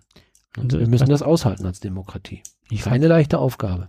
Ich fand gerade Und das wäre war vielleicht auch, und jetzt kommen wir vielleicht noch auf das letzte Thema, äh, was ja, wir noch lass mal, noch äh, ganz kurz äh, ja, dazu. Das ist, will ich das gleich aufgeben und dann dir nochmal den Ball wieder zurückspielen. Ich glaube, das ist jetzt nochmal ganz interessant. Ähm, das, was noch dazu kommt, ist halt, ähm, ich habe das versucht, das zu finden. Es gibt halt ähm, so, so, äh, so, wie entsteht Missinformation und so weiter. Und das habe ich leider nicht mehr gefunden. Aber ein, eins weiß ich noch, da war halt, dass wenn in Talkshows jemand sitzt, einer, der, der auf ähm, ein Wissenschaftler als Beispiel, der fundamental forscht und tut und macht, anerkannt ist und die Mehrheit der Wissenschaftler vertritt weltweit oder ne, dass, dass er völlig anerkannt ist und was er geforscht hat, auch der Konsens der Wissenschaft ist. So. Und dann kommt ein Verschwurbler dahin und der sich vielleicht auch Wissenschaftler nennt und der sitzt mit ihm in der Sendung. Dass das ein, ein zwar Pari ist, aber dass, äh, dass das keine Mehrheitsverhältnisse mehr widerspiegelt. Und ich, das ist auch aktuell, finde ich, auch noch ein ganz großes Problem, was wir haben. Und das, also den Gedanken fand ich eigentlich ganz spannend, ne? Also, dass wir immer das, auch das Gefühl haben, es gibt eine Mehrheit von, und wenn man jetzt äh, guckt, wie viele Leute bei Umfragen sagen, ja, die Maßnahmen sollten eigentlich verschärft werden, wenn wir da schon bei 40 Prozent sind, ist das eine Menge. Die sagen, das reicht nicht aus. Und wenn man noch die dazu, ja, ich akzeptiere das, wie es ist, so. Und ähm, das Zweite, was mir Sorge macht, das ist, ich habe mal gelernt, dass es ja, äh, es gibt Traumata. Und Traumata kennen wir alle, Missbrauch, Gewalterfahrung und so weiter. Und es gibt aber auch die kleinen Traumata, die man tagtäglich erlebt, wenn es gleichbleibende Situationen sind, die vielleicht nicht in der Dimension eines erfahrenen Missbrauchs oder so ähm, daherkommen, sondern wenn Traumata in, in kleiner Reihenfolge kommen. Also Corona könnte jetzt sowas sein. Ich kann nicht raus. Jedes Mal habe ich das Gefühl, ich kann Verwandte nicht sehen. Ich fühle mich einsam, ich fühle mich allein. Und du erlebst das jeden Tag. Ich glaube, das ist auch nochmal was, wo wir äh, unheimlich mit zu kämpfen haben werden. Das bin ich nochmal gespannt, wie sich das auswirkt. Und wenn ich dann rauskomme, dass ich dann vielleicht versuche, ähm, ja auch nochmal mehr auf mich zu achten als auf andere. ja, äh, Das es war ist jetzt immer so, dass Jetzt bin ich aber gespannt, was du noch sagen wolltest. Ja, ähm, wir hatten ja noch, aber ich hätte noch ganz viel dazu äh, beizutragen, aber wir müssen ein bisschen auf die Zeit gucken auch. Ja, ich glaube auch da nicht, dass ähm, die, die Wobei, was du gerade nochmal gesagt hast, das war auch nochmal eine ganz interessante Geschichte, mache ich ganz kurz jetzt. Ich hatte ein Interview gesehen äh, von, von ähm, unseren Herrn Lauterbach und ähm, den, deren Einschätzung ich immer auch sehr schätze und äh, von den Herrn Kubicki. Und äh, die beiden haben sich gegenübergestanden und da habe ich auch wieder was gelernt. Und der Herr Kubicki hatte dann auch wieder zu Öffnungen und dies und jenes und der, was die FDP so gerne alles an Freiheiten haben möchte, das hatte er dann auch äh, zum Besten gegeben. Und ähm, der Herr Lauterbach hatte dann dagegen gehalten, sorry, tut mir leid, aber wir müssen ein bisschen aufpassen und so weiter und so weiter. Und dann sagte der Herr Kubicki, und jetzt kommen wir wieder zu diesem, was du gerade gesagt hast, zu den Fallstudien. Ja, aber die Fallstudie XY, da steht eindeutig drin, dass das überhaupt nichts bringt, diese ganzen Maßnahmen. Das ist alles Blödsinn. Ja, und dann dachte ich, wow, da hat er eine Studie und haut die einfach jetzt so raus. Und das machst du ja nicht, wenn du nicht äh, relativ sicher bist. Äh, man sollte ja schon aufpassen. Man sollte ja nicht so eine Studie öffentlich machen und die als Maß aller Dinge zu nehmen, als Politiker, weil du wirst ja damit verpflichtet auch so, ne? Und deswegen so handelt er dann auch in seinem Bundesland. Alles schön und gut. Und dann hat der Herr Lauterbach dann sich überhaupt nicht von der doch äh, aggressiven Wortwahl des Herrn Kubicki ähm, inspirieren lassen, sondern hat ganz einfach nur geantwortet, wie es ein Wissenschaftler macht, dass er sagt, ja, Herr Kubicki, ähm, Sie haben nur eine Studie. Ich aber schaue mir alle Studien an. Und danach bewerten wir. Und das ist in der, äh, in der Wissenschaft äh, ist das eine, eine Metastudie, die sich alle Studien anschaut und die Wahrscheinlichkeit daraus errechnet, was die beste Lösung dafür ist. Natürlich gibt es Studien, die dafür und die dagegen sprechen. Aber dafür sind wir Wissenschaftler eben da, um beurteilen zu können, welche Studie richtig ist und welche möglicherweise die beste sein könnte. Das ist auch nur eine Abwägung, aber wenn ich die Gesamtheit aller Studien sehe und die betrachte ich, kommen wir zu dem Ergebnis, dass es Sinn macht. Und das fand ich gut. Ne, da wird einfach, wir hauen in, der, in, in, unseren Zeiten, hauen wir hier immer wieder einen Tag nach dem anderen, hauen wir was raus und dann wird etwas dem, dem, dem Hörer zugeworfen und der schluckt das erstmal und dann muss er wieder am nächsten Tag wieder hören, das ist ja doch wieder alles falsch. Ne? Ja. Also unsere Politiker streuen da auch oder benutzen auch dieses Instrument der Täuschung oder auch der Möglichkeit, ähm, Interessenten zu schaffen. Ne? Mhm. Also man muss da immer richtig, richtig aufpassen. Aber ich fand das gut, wie sachlich und wissenschaftlich der Herr Lauterbach darauf geantwortet hat. Apropos Studie, hier machen wir einen Marker, einen Gedächtnismarker und dass wir da nochmal gleich drauf eingehen. Ganz genau. kurz. So, mhm. und wir hatten ja noch einen, einen haben wir ja noch, ne? Ähm, wie war das, das nochmal? Hashtag alles dicht machen. Und da hattest du ja auch noch einen netten Einspieler. Soll Vielleicht sollten wir doch mal ganz kurz reingehen. Mhm. Mach ich doch gerne. Danke, dass du mich darauf hinweist. so. Ich weiß doch, was du im, im Portemonnaie hast. Lutz van der Horst ähm, geht auf alles Dichtmachen ein, weil er sich Corona eingefangen hat und hat dann auf alles Dichtmachen auf den Hashtag geantwortet. Hallo, mein Name ist Lutz van der Horst und ich bin der Kasper von der Heute Show. Ich möchte heute Danke sagen. Danke an die mutige Aktion Alles dicht machen.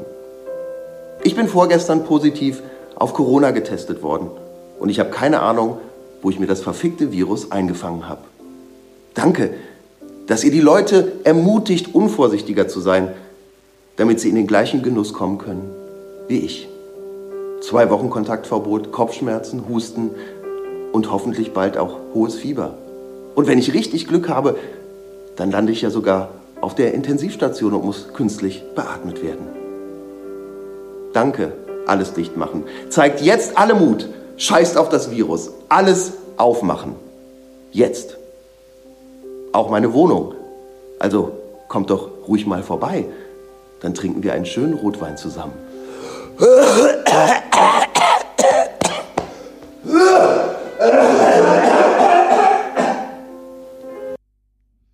Aber ist das nicht schön, dass man auf Satire mit Satire antwortet? Das finde ich richtig.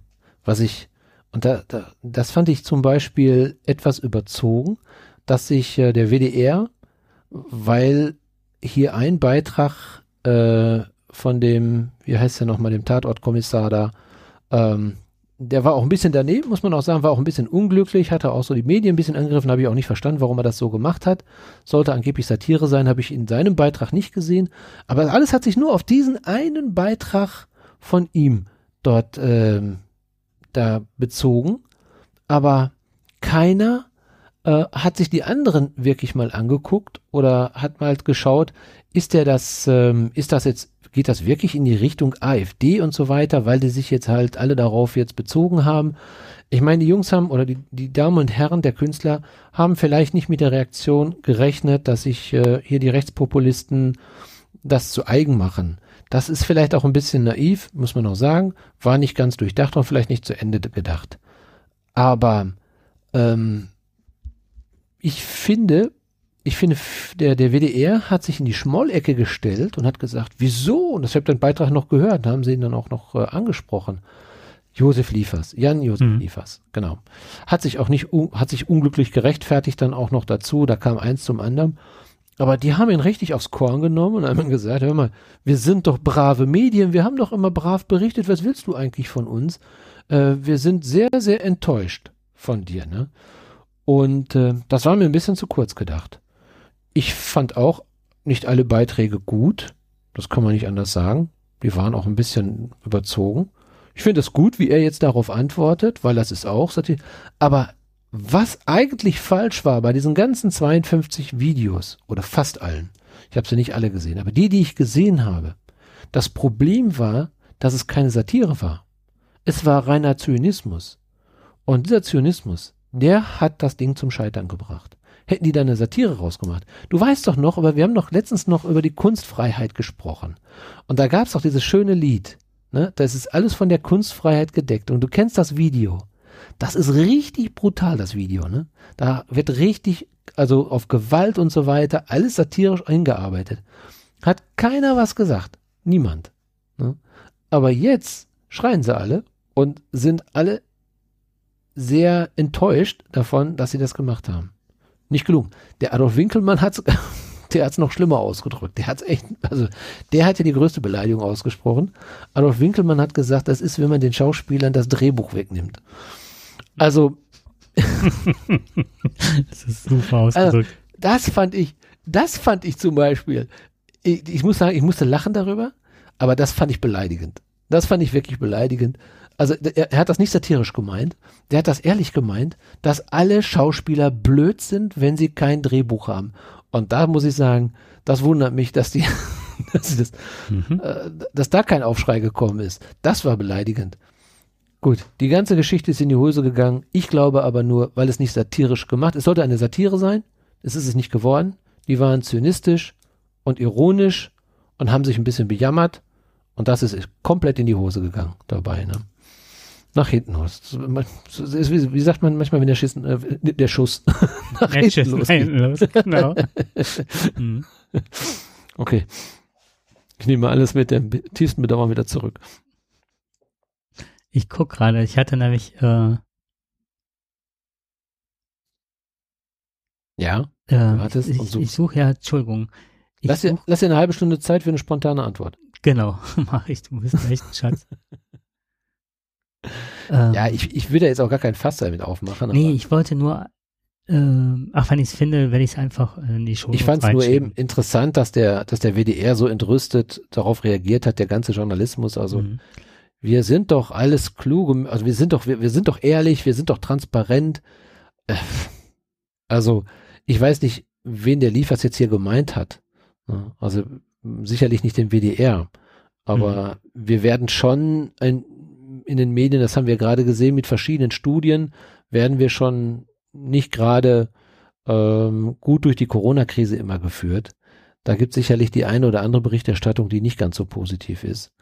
Aber was natürlich ziemlich doof war, dass sie nicht bedacht haben, dass die ganzen Verschwörungstheoretiker und die Rechtspopulisten auf diesen Zug einsteigen. Das hatten wir heute Abend ja auch schon mal gehabt, ne, wo dann ähm, sich, wo man sich dann solcher Dinge bedient und dann noch das Ganze auseinander nimmt und dann sagt, ja, guck mal da, wir haben doch recht. Das ist so, die Schauspieler denken genauso wie wir. Erzähl ruhig noch was. Nee, ich, bin- ich, Ach hab's doch- so. Ich könnte jetzt noch was über Art- Artikel 5 im Grundgesetz noch über Meinungsfreiheit sagen. Aber ich glaube, das wissen unsere Hörer alle, dass es das gibt. Und jetzt haben wir schon so viel über Freiheit, äh, Kunstfreiheit, Meinungsfreiheit gesprochen, Mhm. dass ich schon nicht mehr weiß, Also das, was mich Freiheit ich jetzt daran noch gestört habe, um was zu sagen. Mhm. Das, was mich daran gestört hat, äh, massiv gestört hat, ist halt, dass die teilweise wirklich ähm, äh, das Narrativ der rechten Szene benutzt haben. Also auch die Zeitung und so weiter äh, wirklich äh, Aber nicht gewollt, aber nicht gewollt. Das muss man sagen. Das haben die, aber die haben es, Ja, muss man aber, auch deutlich machen. aber komm, also dann muss man ja wirklich sagen, wenn man denen das Drehbuch wegnimmt. Also ich hoffe doch, dass eine Ja, Makac denen, die das gemacht haben, ja, aber das war Liefers Makac und da steht auch irgendein so, eine, so ein Typ hinter. Das ist das, was ich gerade suche und ich finde es leider nicht. Ich hatte das irgendwo gelesen. Ja, Ähm, die haben das falsche Drehbuch in der Hand gehabt. Ja, aber da stand auch noch jemand, äh, der das Ganze so ein bisschen protegiert hat und so weiter. Und ähm, aber bevor ich jetzt irgendeinen Mist erzähle und der Schiss nach hinten losgeht, ne? Ähm,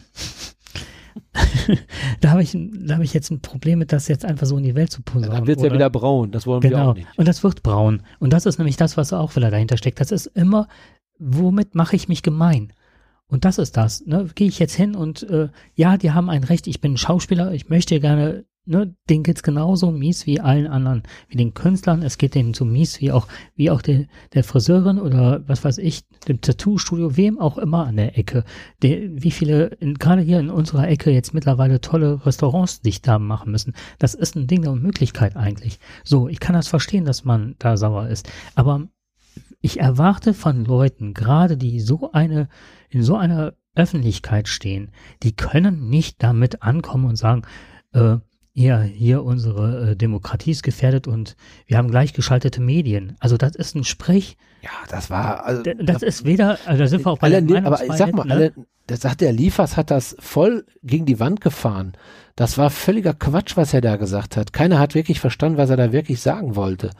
Ähm, ich meine, der ist ein guter Schauspieler, äh, singen kann er ja, glaube ich, auch noch ein bisschen. So. Ähm, wir, wir freuen uns auch immer da, wenn der Tatort kommt, das macht, das kann der toll. Aber in diesem Moment hat er einfach mal daneben gegriffen. Da hat er richtig daneben gegriffen. Und ich glaube, das ist ihm mittlerweile auch bewusst. So, und angenommen die Klaköre, jetzt frage ich wirklich mal, und das ist jetzt so, jetzt kann man sagen, okay, ne, wie sagte Bernd Stromberg immer, Schwamm drüber, ne? Also, was ist jetzt, aber was wäre jetzt, wenn wirklich die Klaköre in der Mehrheit gewesen wären? Mhm. Und, äh, und die Argumente jetzt wirklich, äh, dass man jetzt sagt, okay, jetzt ähm, Mhm. hier Attila Hildmann, der da direkt ein Judenposting hat rausgehauen und so weiter. Mhm. Was die da ins Rollen gebracht haben. Und jetzt ist es vielleicht noch glimpflich abgegangen. Aber was Ja. wäre, wenn die Klaköre wirklich auf deren Seite, dann hätten die auch weitergemacht. Ja. Die hätten sich da bestärkt gefühlt, dann ist der Applaus da, das ist das, was sie kennen. So, Mhm. was, was wäre dann passiert? Und jetzt merken sie, oh, Mhm. war vielleicht nicht ganz gut, jetzt ziehe ich zurück und distanziere mich und mach das. Das hätten, sowas muss man vorher überlegen. Dafür sind die ja Medienmenschen. aber die in interessant der ist ja trotzdem. Interessant ist, was hängen bleibt. Denn letztendlich, es haben fast fünf Millionen die zehn, also die zehn, Beit also zehn Beiträge oder von den ersten, in der, im Ranking von den 52 Videos, Clips, sind die ersten zehn fünf Millionen Mal angeklickt worden. Mit einer Zustimmung von 93,5 Prozent. Was sagt das aus? Was sagt das aus? Dass es extrem viele gute Bots gibt. Und das sind nicht alles, und ich meine, die Vermutung, dass davon alles nur AfD-Wähler sind oder Rechtspopulisten. Jetzt ganz Ja. kurz, äh, jetzt ganz kurz äh, Computerwissen, ne?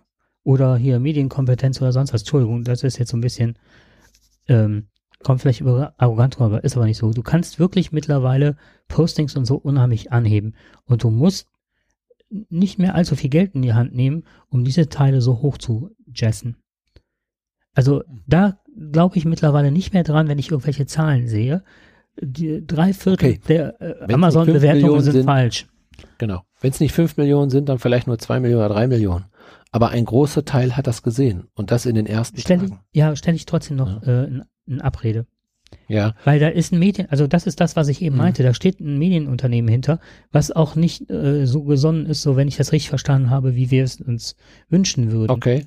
Und das Ja. ist so das, wo ich dann denke, muss nicht sein, dass es genauso spekulativ wie du, dass du jetzt sagst, das waren fünf Millionen, die das gesehen haben. Und ich sage, ich glaube nicht daran, dass es fünf Millionen. Das ist, könnte eine fehlgeleitete Werbekampagne oder vielleicht keine mit Erfolg gekrönte ähm, Medienkampagne gewesen sein. Ja. Aber das würde ich gerne mal, vielleicht können wir es beim nächsten Mal Beim nächsten Mal noch mal ein bisschen raus nochmal, ähm, ja, kristallisieren. vielleicht haben wir dann was Okay. dazu gefunden. Und den Wie sieht Zuschauer, wieder Zeit aus? Wir was- sind schon wieder gut dabei. ja, wenn die Zuschauer was, äh, Zuhörer, Zuschauer, hm, zu viel lieferst, wenn die Zuhörer irgendwas äh, wissen darüber, würden wir uns über äh, Antworten oder Hinweise freuen. Was sagst du, ganz kurz nochmal, was sagst du zu Baerbock? Gute Wahl? Ähm, auf jeden Fall, was ich total gut fand, war, dass sie jetzt äh, nicht gegen die ähm, Regierungspartei geschossen hat, als äh, Solidarität und Loyalität gefragt war, ne, dass es den Leuten gut geht auf der Straße, also ne, äh, das in Krankenhäusern und so weiter, dann hat die wirklich keinen keinen populistischen Scheiß abgesondert. Ähm, das, ich müsste mich ehrlich gesagt ein bisschen mehr noch mit der Dame beschäftigen, was mich auf jeden Fall äh, was ich sehr interessant fand, war, dass die AfD bei 11 Prozent bei der letzten Sonntagsumfrage war und die Grünen bei 28 Prozent. Das zeigt, egal wie man zu den Grünen steht, dass wir hier trotzdem noch die Mehrheit der Leute demokratisch gesonnen sind und die durch den ganzen Scheiß wirklich wenig haben ausrichten können. Also die Demokratie, die CDU kriegt einen Dämpfer, hat sie auch verdient aktuell, so sie sie sich verhält. In der Süddeutschen Zeitung schrieb der Laschet, äh, ich handel, die Baerbock äh, redet nur.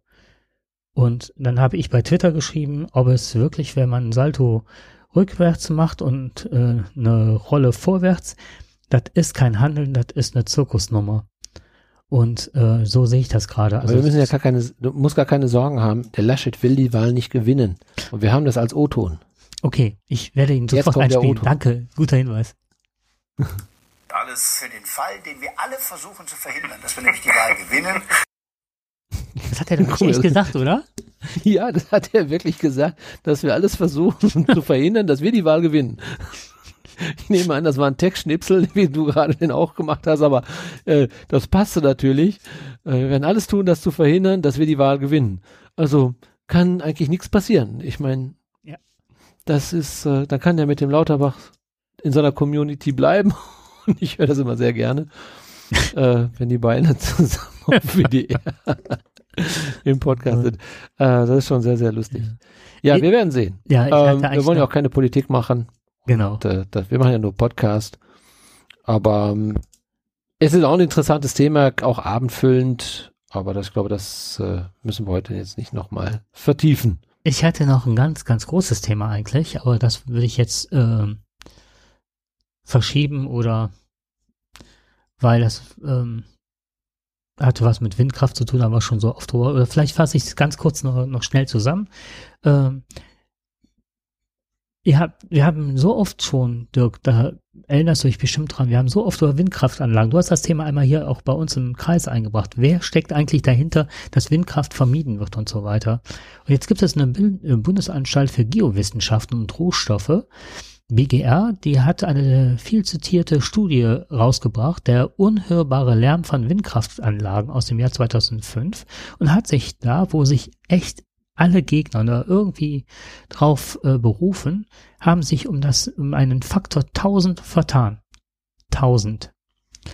Und äh, da gibt es einen Herrn Holzheu und der sagt, dass es sowieso eine total äh, alberne Diskussion gewesen wäre, denn die Mhm. Leute hatten nämlich Angst vor Infraschall. Das hattest du auch angebracht damals, ne? Genau, So. richtig. Und äh, der sagte, es mehrere Studien, also das ist jetzt nicht nur der, der, aber es wurden äh, ganz viele Leute hatten jetzt auch Angst, die geschürt worden ist und vor Infraschall, äh, Schall, das gibt's, also das gibt's eigentlich gar nicht, ne? Und so, also das gibt's schon, aber fürs menschliche Organ nicht möglich zu detektieren.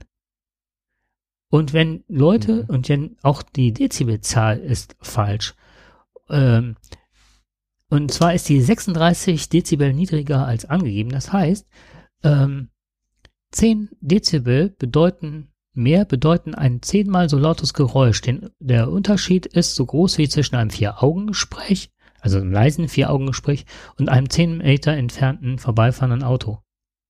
So, und das ist halt äh, etwas, was ich nochmal anbringen wollte, weil sich da alle möglichen Leute und Gegner drauf berufen und auch Angst machen wegen Infraschall und so weiter. Und der Altmaier, der, äh, das ist halt, ähm, der hat sich mit Spitzen, mit Leuten getroffen, immer mal wieder und auch in seinem eigenen Garten und ähm, die diktieren ihm mittlerweile sozusagen die Gegner der Windkraft, was er halt in seinen Beschlüssen zu schreiben hat. So die Taz. Das hätte ich das mal Ja. äh, verordnet. Das finde ich, war. das finde ich wirklich sehr interessant. Ähm, vor allem die Argumentation, na ja, gut, ähm, wir haben jetzt zwar ein äh, falsches Gutachten, aber ist ja nichts passiert. So, ähm, es fließt ja eh nur, es ist ja nicht für die Erstellung von, von Windkraftanlagen und so weiter, wird es ja hinzugezogen. Das stimmt nicht ganz. Es wird von den Windkraftgegnern benutzt. Klar, derjenige, der Betreiber, der eine Windkraftanlage aufstellt, der schaut nicht auf diese Studie, ähm, muss er auch gar nicht. Das ist ganz klar. Aber Windkraftgegner sehr wohl. Die schauen natürlich und die haben vielfach damit argumentiert. Auch hier ähm, in, in Arsbeck, wo also drei Windkraftanlagen von einer schon sehr großen Höhe, also es sind sehr große Anlagen, das ist 250 Meter hoch, die mitten äh, in einem Wald aufgestellt werden soll. Und ganz interessant war es natürlich, das ist ein, ein Privatinvestor hier in, in der Nähe von Wegberg, der das gerne hätte. Und die CDU möchte die aufstellen. Die FDP wollte sie auch aufstellen. Die Grünen waren dagegen gewesen. Die haben gesagt, nein, ähm, das ist mitten im Wald. Wir wollen es eigentlich nicht, haben aber nicht mit dieser Infraschallgeschichte argumentiert, sondern gesagt, ja, wir wollen Windkraft haben, aber nicht unbedingt da, mitten im Wald, weil wir nicht wissen, welche Auswirkungen das haben kann. Ähm, mit den Mehrheitsstimmen von CDU und FDP wurde das abgelehnt. Es wurde gesagt, nein, die werden aufgestellt. Wobei ich habe mir die Flächen ja angeguckt. Es hieß immer, die müssen gerodet werden. Das stimmt nicht. Das sind große Flächen, die eh schon frei sind und mittlerweile drumherum sind so oder so ähm, ganz viele Bäume gefällt worden, weil die alle tot sind. Mhm. Da sind also riesige Freiflächen jetzt dort. Da kannst du, also man braucht ungefähr anderthalb Fußballfelder. Das sind mittlerweile Felder, die sind äh, dreimal so groß. Da könntest du das aufstellen. Und die Argumentation zu sagen, wir stellen keine Windkrafträder aus im Wald, kann ich ja noch nachvollziehen, wenn wir andere Flächen haben. Aber, und da kommt wieder Laschet ins Spiel, der sagt, wir wollen in NRW keine Windkraftanlagen aufstellen, wenn, ähm, wenn die, die Nähe zu Häusern ähm, mindestens, also nicht, äh, also von 1000 Metern unterschritten wird. Da kann So, ich doch. und- Mhm. Und dann findest du keine Flächen mehr. Dann bist du einfach out. Denn irgendwo steht immer ein Haus, was dann in 1000 Meter Entfernung ist. Mhm. Und das ist, da kriegst du gar nichts mit von Infraschall. Dann haben ja die Windkraftgegner gesagt, hier ist aber jetzt ein Uhu und äh, der ist dann, der, der ist dann gefährdet. Der U hat sich genau da eingenistet, wo eine Windkraftanlage ist. Den hat es überhaupt nicht gestört. Und die Tiere, die dort im Wald sind, das heißt ja immer, rettet den Birgelner Urwald. Die Windkrafträder haben den Birgelner Urwald nicht zerstört. Es waren eben, es war eben die Kohle. Mhm. Und das ist das, wo keiner gegen vorgeht. Mhm. Und das ist diese, diese, diese Pseudo-Argumentation von Windkraftgegnern. Wir sehen, dass wir ein riesiges Waldsterben haben. Wir kennen die Ursachen dafür und wir treiben sie immer noch voran. Ne? Und da werden noch zwei Sachen, also die ich noch anfügen möchte. Das eine ist, da müssen wir aber irgendwann mal drauf eingehen. Das muss mal ein ganz großes Thema werden, weil, und dann könnt ihr wieder sagen, ihr habt es bei uns im Ruhrpott als erstes gehört, weil äh, jetzt äh, ganz viele darauf drängen, dass man, äh, und ich habe es jetzt auch schon näher im Bekanntenkreis mitbekommen, äh, dass da, dass jemand das erzählte, dass das bei ihnen im Ort passiert, also im Ort, in Braunschweig ist das, ähm, und zwar, dass man jetzt versucht, äh, äh, Pellets, äh, also die Kohleteile umzurüsten mit P als Pelletskraftwerke, was äh, ja, von, vom Regen in die Traufe, also nicht mehr ganz Traufe, aber ne, vom Regen in den Regen ist im Grunde. Mhm. So. Also da müssen wir nochmal drauf eingehen. Da ist, da wird wieder Beschiss und vielleicht, ich kann mir vorstellen, dass der Laschet da wieder irgendein Abkommen mit RWE ohne die Tragweite zu sehen. Was ich aber ganz kurz noch möchte, ist einen kleinen Absatz, bevor ich das Thema zumachen möchte. Ähm, am, und zwar zitiere ich jetzt wortwörtlich, vielleicht auch etwas mehr, als ich eigentlich darf, aber ich mache es trotzdem. Ich zitiere jetzt wörtlich aus der Taz. Am 5. September 2019 trafen die Aktivisten erneut auf Altmaier. Diesmal im Berliner Bundeswirtschaftsministerium. Beim Akzeptanzgipfel Windkraft. Das Spitzentreffen mit 70 Teilnehmern wurde angesetzt, nachdem der Zubau von Rotoren zuvor eingebrochen war. Als Hauptgründe gelten fehlende Flächen, das was du sagtest, ne, und nochmal Mhm. gerade klar dargestellt hattest, lange Genehmigungsverfahren und Klagen von Windkraftgegnern. Die Windenergienutzung stößt vor Ort zunehmend auf Kritik, formulierte der Minister die herzliche Einladung. Deshalb wolle er ein offenes Gespräch mit Windenergiebranche, Verbänden, Vertretern der Länder und den Bürgerinitiativen vor Ort führen. Mit am Tisch saßen sieben Anti-Initiativen aus verschiedenen Bundesländern, die alle Vernunft Warte, Moment, das Wort ist wichtig, alle Vernunftkraft angehören, also eine Gegenorganisation. Schließlich sollte es dabei um den Ausbau der Kra- Windkraft gehen, nicht darum, ihn weiter zu verhindern, so der baden-württembergische Umweltminister Grüne, der Grünen, der die Südländer vertrat. Die GWS gegen Windsaarland, Sprecher Jakob Fuhrmann sagte, dass Akzeptanz mehr auf Distanz erforderte und dies war schwuppdiwupp Teil mit der 1000 Meter Vorgabe von Windkraftlagen zu Siedlungen im Klimaschutzprogramm aufgenommen. Und dadurch ist das mit den 1000 Metern gekommen. Das ist von den Gegnern dem Altmaier im Grunde diktiert worden.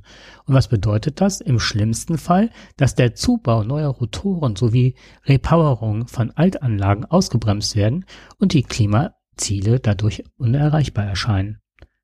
Das heißt, ne, Ja, das ist ja das Resultat daraus. die Resultate, genau. also nicht nur, dass sie nicht nur neu gebaut werden können, Mhm. sondern dass auch Altanlagen nicht weiter betrieben werden können. Genau, richtig. Bumm. Eben. Und dann, So kommen wir nicht weiter. nee, und was, was wird sich da irgendwann rausstellen? Ist das nachher eine Maskenaffäre oder, oder wieder so eine Mautaffäre oder was ist das, was sich da anbahnt, sehenden Auges? Und wie kann es sein, dass, ja, egal. Ich habe es jetzt vorgelesen, bevor ich mich jetzt aufrege. Das, Es ist ja öffentlich. Es ist ja, da kann jeder mitdiskutieren an der Stelle. Ja, aber es ist wirklich, jetzt hat die Taz das, ne, aber das, das ist der breiten Öffentlichkeit, glaube ich, nicht so bewusst an der Stelle, was da abgeht. Also, dass die Leute den, dem Altmaiers ja, ich sag's jetzt mal, in Airquotes halt in den Füllhalter diktieren, ne? Gut, das ist, weißt du, das, das Thema ist ja schon altes Thema. Und ich habe mich ja da auch mit beschäftigt, weil wir es ja auch hier vor Ort haben. Und diese Diskussion, wir wollen keine Windkraft haben, aber wir wollen aber auch eine saubere Umwelt haben. Wir führen immer Diskussionen, das eine haben wollen, aber das andere nicht geben. Solange wir diese Haltung nicht aufgeben. Es gibt schöne andere äh, Optionen, wo zum Beispiel Dörfer sagen, pass mal auf, wir sind hier autark und äh, wir hätten gerne Windkraftanlage und wir profitieren davon. Viele, die hier im Dorf bekommen dann quasi vergünstigten Strom oder wir bauen eine eigene Windkraftanlage. Das geht ja auch und wir speisen dann Strom ein und wir machen das quasi wie so eine Aktiengesellschaft. Sobald das wirtschaftliche Interesse da ist, ist auf einmal ist es kein Problem. Dann geht es. Dann gibt es keine Geräusche, gibt es keinen Schatten oder dies oder jenes. Es gibt, was ich viel schlimmer finde, ist, dass sie eher in so Vogelfluglinien äh, reingebaut werden. Da muss man natürlich wirklich aufpassen. Es hat schon, es gibt schon Probleme und die muss man auch beachten. Aber es gibt mit Sicherheit noch andere Flächen. Nur wir können nicht auf der einen Seite sagen, wir wollen gesunde Wälder haben und dann verzichten wir auf Windkraft. Das ist, das geht nicht. Wir wollen bald Elektroautos fahren. Wo sollen wir den Strom hernehmen? Wir brauchen ja den Strom. Und äh, klar können wir noch alle Dächer zupflastern, aber das wird auch nicht reichen am Ende des Tages. Wir brauchen die Windkraft und da kommt, da geht kein Weg dran vorbei und diese Diskussion ist unerträglich, wenn wir nicht langsam anfangen, äh, mal die Dinge anzupacken. Da wird über Trassen wird diskutiert, die wir von, von der Nordsee oder von Bayern hier nicht in den Westen führen dürfen, weil einige Länder sagen, wir haben hier so schöne, reiche Leute auf der Trasse liegen, die wollen nicht, dass da eine Trasse liegt. Das ist, weißt du, diese Diskussion finde ich einfach nur unerträglich. Mhm. Du, die Leute wollen nicht da wohnen, wo ein Umspannwerk ist. Wenn das irgendwo hingebaut wird, dann ist dann auch wieder Theater. Du darfst, du darfst ja nirgendwo etwas aufbauen und machen, aber alle wollen sie sauberen Strom haben. Aber wie? Nur nicht bei mir, bitte. Nur nicht bei mir. Mhm. Bitte nicht bei mir anfangen. Ne? Don't get das, me das started. Ist eine, ja. Das ist ein Lernprozess, den wir nicht, den, den wir, den müssen wir unbedingt, den müssen wir beginnen, diesen Lernprozess. Und da muss manchmal auch, und deswegen, ich denke mal, ähm, darauf werden einige der Grünen werden diese Entscheidung jetzt treffen müssen in der vielleicht neuen Regierung. Und ich bin mal gespannt, wie die mit dem Thema umgehen und wie die Bevölkerung darauf reagiert. Und dann können wir wieder fragen, wie viel hält die Gesellschaft aus? Ein Wie viel Grün hält die Gesellschaft aus? Ich bin gespannt. Kurzes Statement von dir. Abschließendes Wort. Was hältst du von Baerbock? Die Frage steht ja Ich halte das, ich, ich finde es gut. Hm. Sie gehört äh, nicht zu der Politikerrunde, zu der üblichen Politikerrunde. Äh, scheint engagiert zu sein, motiviert und äh, durchsetzungsfähig zu sein. Muss noch viel lernen. Aber es gibt ja auch viele gute Leute noch, die dahinter stehen. Es ist ja nicht nur Baerbock, die die Grünen hier äh, vertritt, sondern da stecken ja noch ganz, ganz viele andere dahinter, die sie auch gut beraten können. Und sie wird eh nicht alleine regieren können. Sie wird das Ganze nur mit einer, in einer Regierung machen, einer Koalition. Und ich könnte mir vorstellen, dass sie das gut macht. Ich sehe momentan jedenfalls so, wie sich die Protagonisten im Moment dargestellt haben, sehe ich das wie ein Großteil der Bevölkerung weder der eine noch der andere hat sich irgendwo positioniert und vielleicht braucht jetzt Deutschland etwas Unverbrauchtes. Was, was Neues, was Frisches. Total, ja, gutes Schlusswort. Ich fand halt halt, ähm, alle stürzen sich auf die äh, Kanzlerkandidatenkür zwischen CDU und CSU. Und ich habe die ganze Zeit gedacht, es sah ja so aus, als würden alle so denken, okay, das, da wird jetzt der nächste Kanzler gekürt. haben die Baerbock gar nicht auf, auf dem Schirm, ne? Also das ja, ist auch momentan zerfleischt ist die CDU selber. Mhm. Die SPD will einfach nicht in Erscheinung treten. Äh, da ist irgend so ein Kanzlerkandidat, wie heißt der nochmal? Scholz, Schulz, Schelz. Nein, Scholz heißt er natürlich.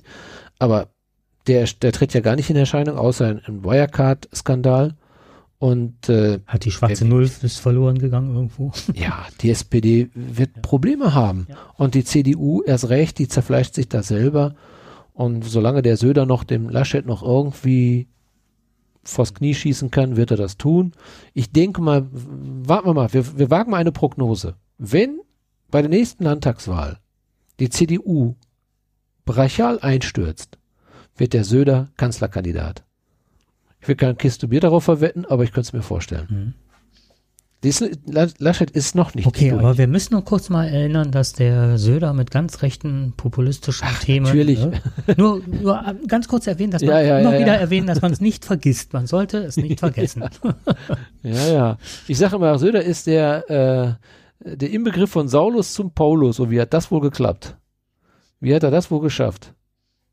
Ich kaufe ein, ein P. Genau. okay. Okay.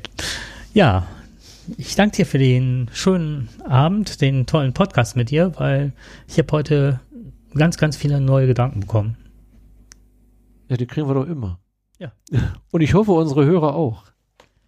Ja, wir wünschen euch viel Spaß es hat uns beim, jedenfalls Gehör- wieder viel Spaß gemacht. beim Genau. Hören. Also Viel Spaß beim Hören. Jakob, dir wünsche ich eine gute Nacht danke dir auch. und wir freuen uns auf das nächste Mal. Okay. Mit Ciao. weniger technischen Problemen. Ja, genau. Bis dann. Tschüss. Bis dann. Tschüss.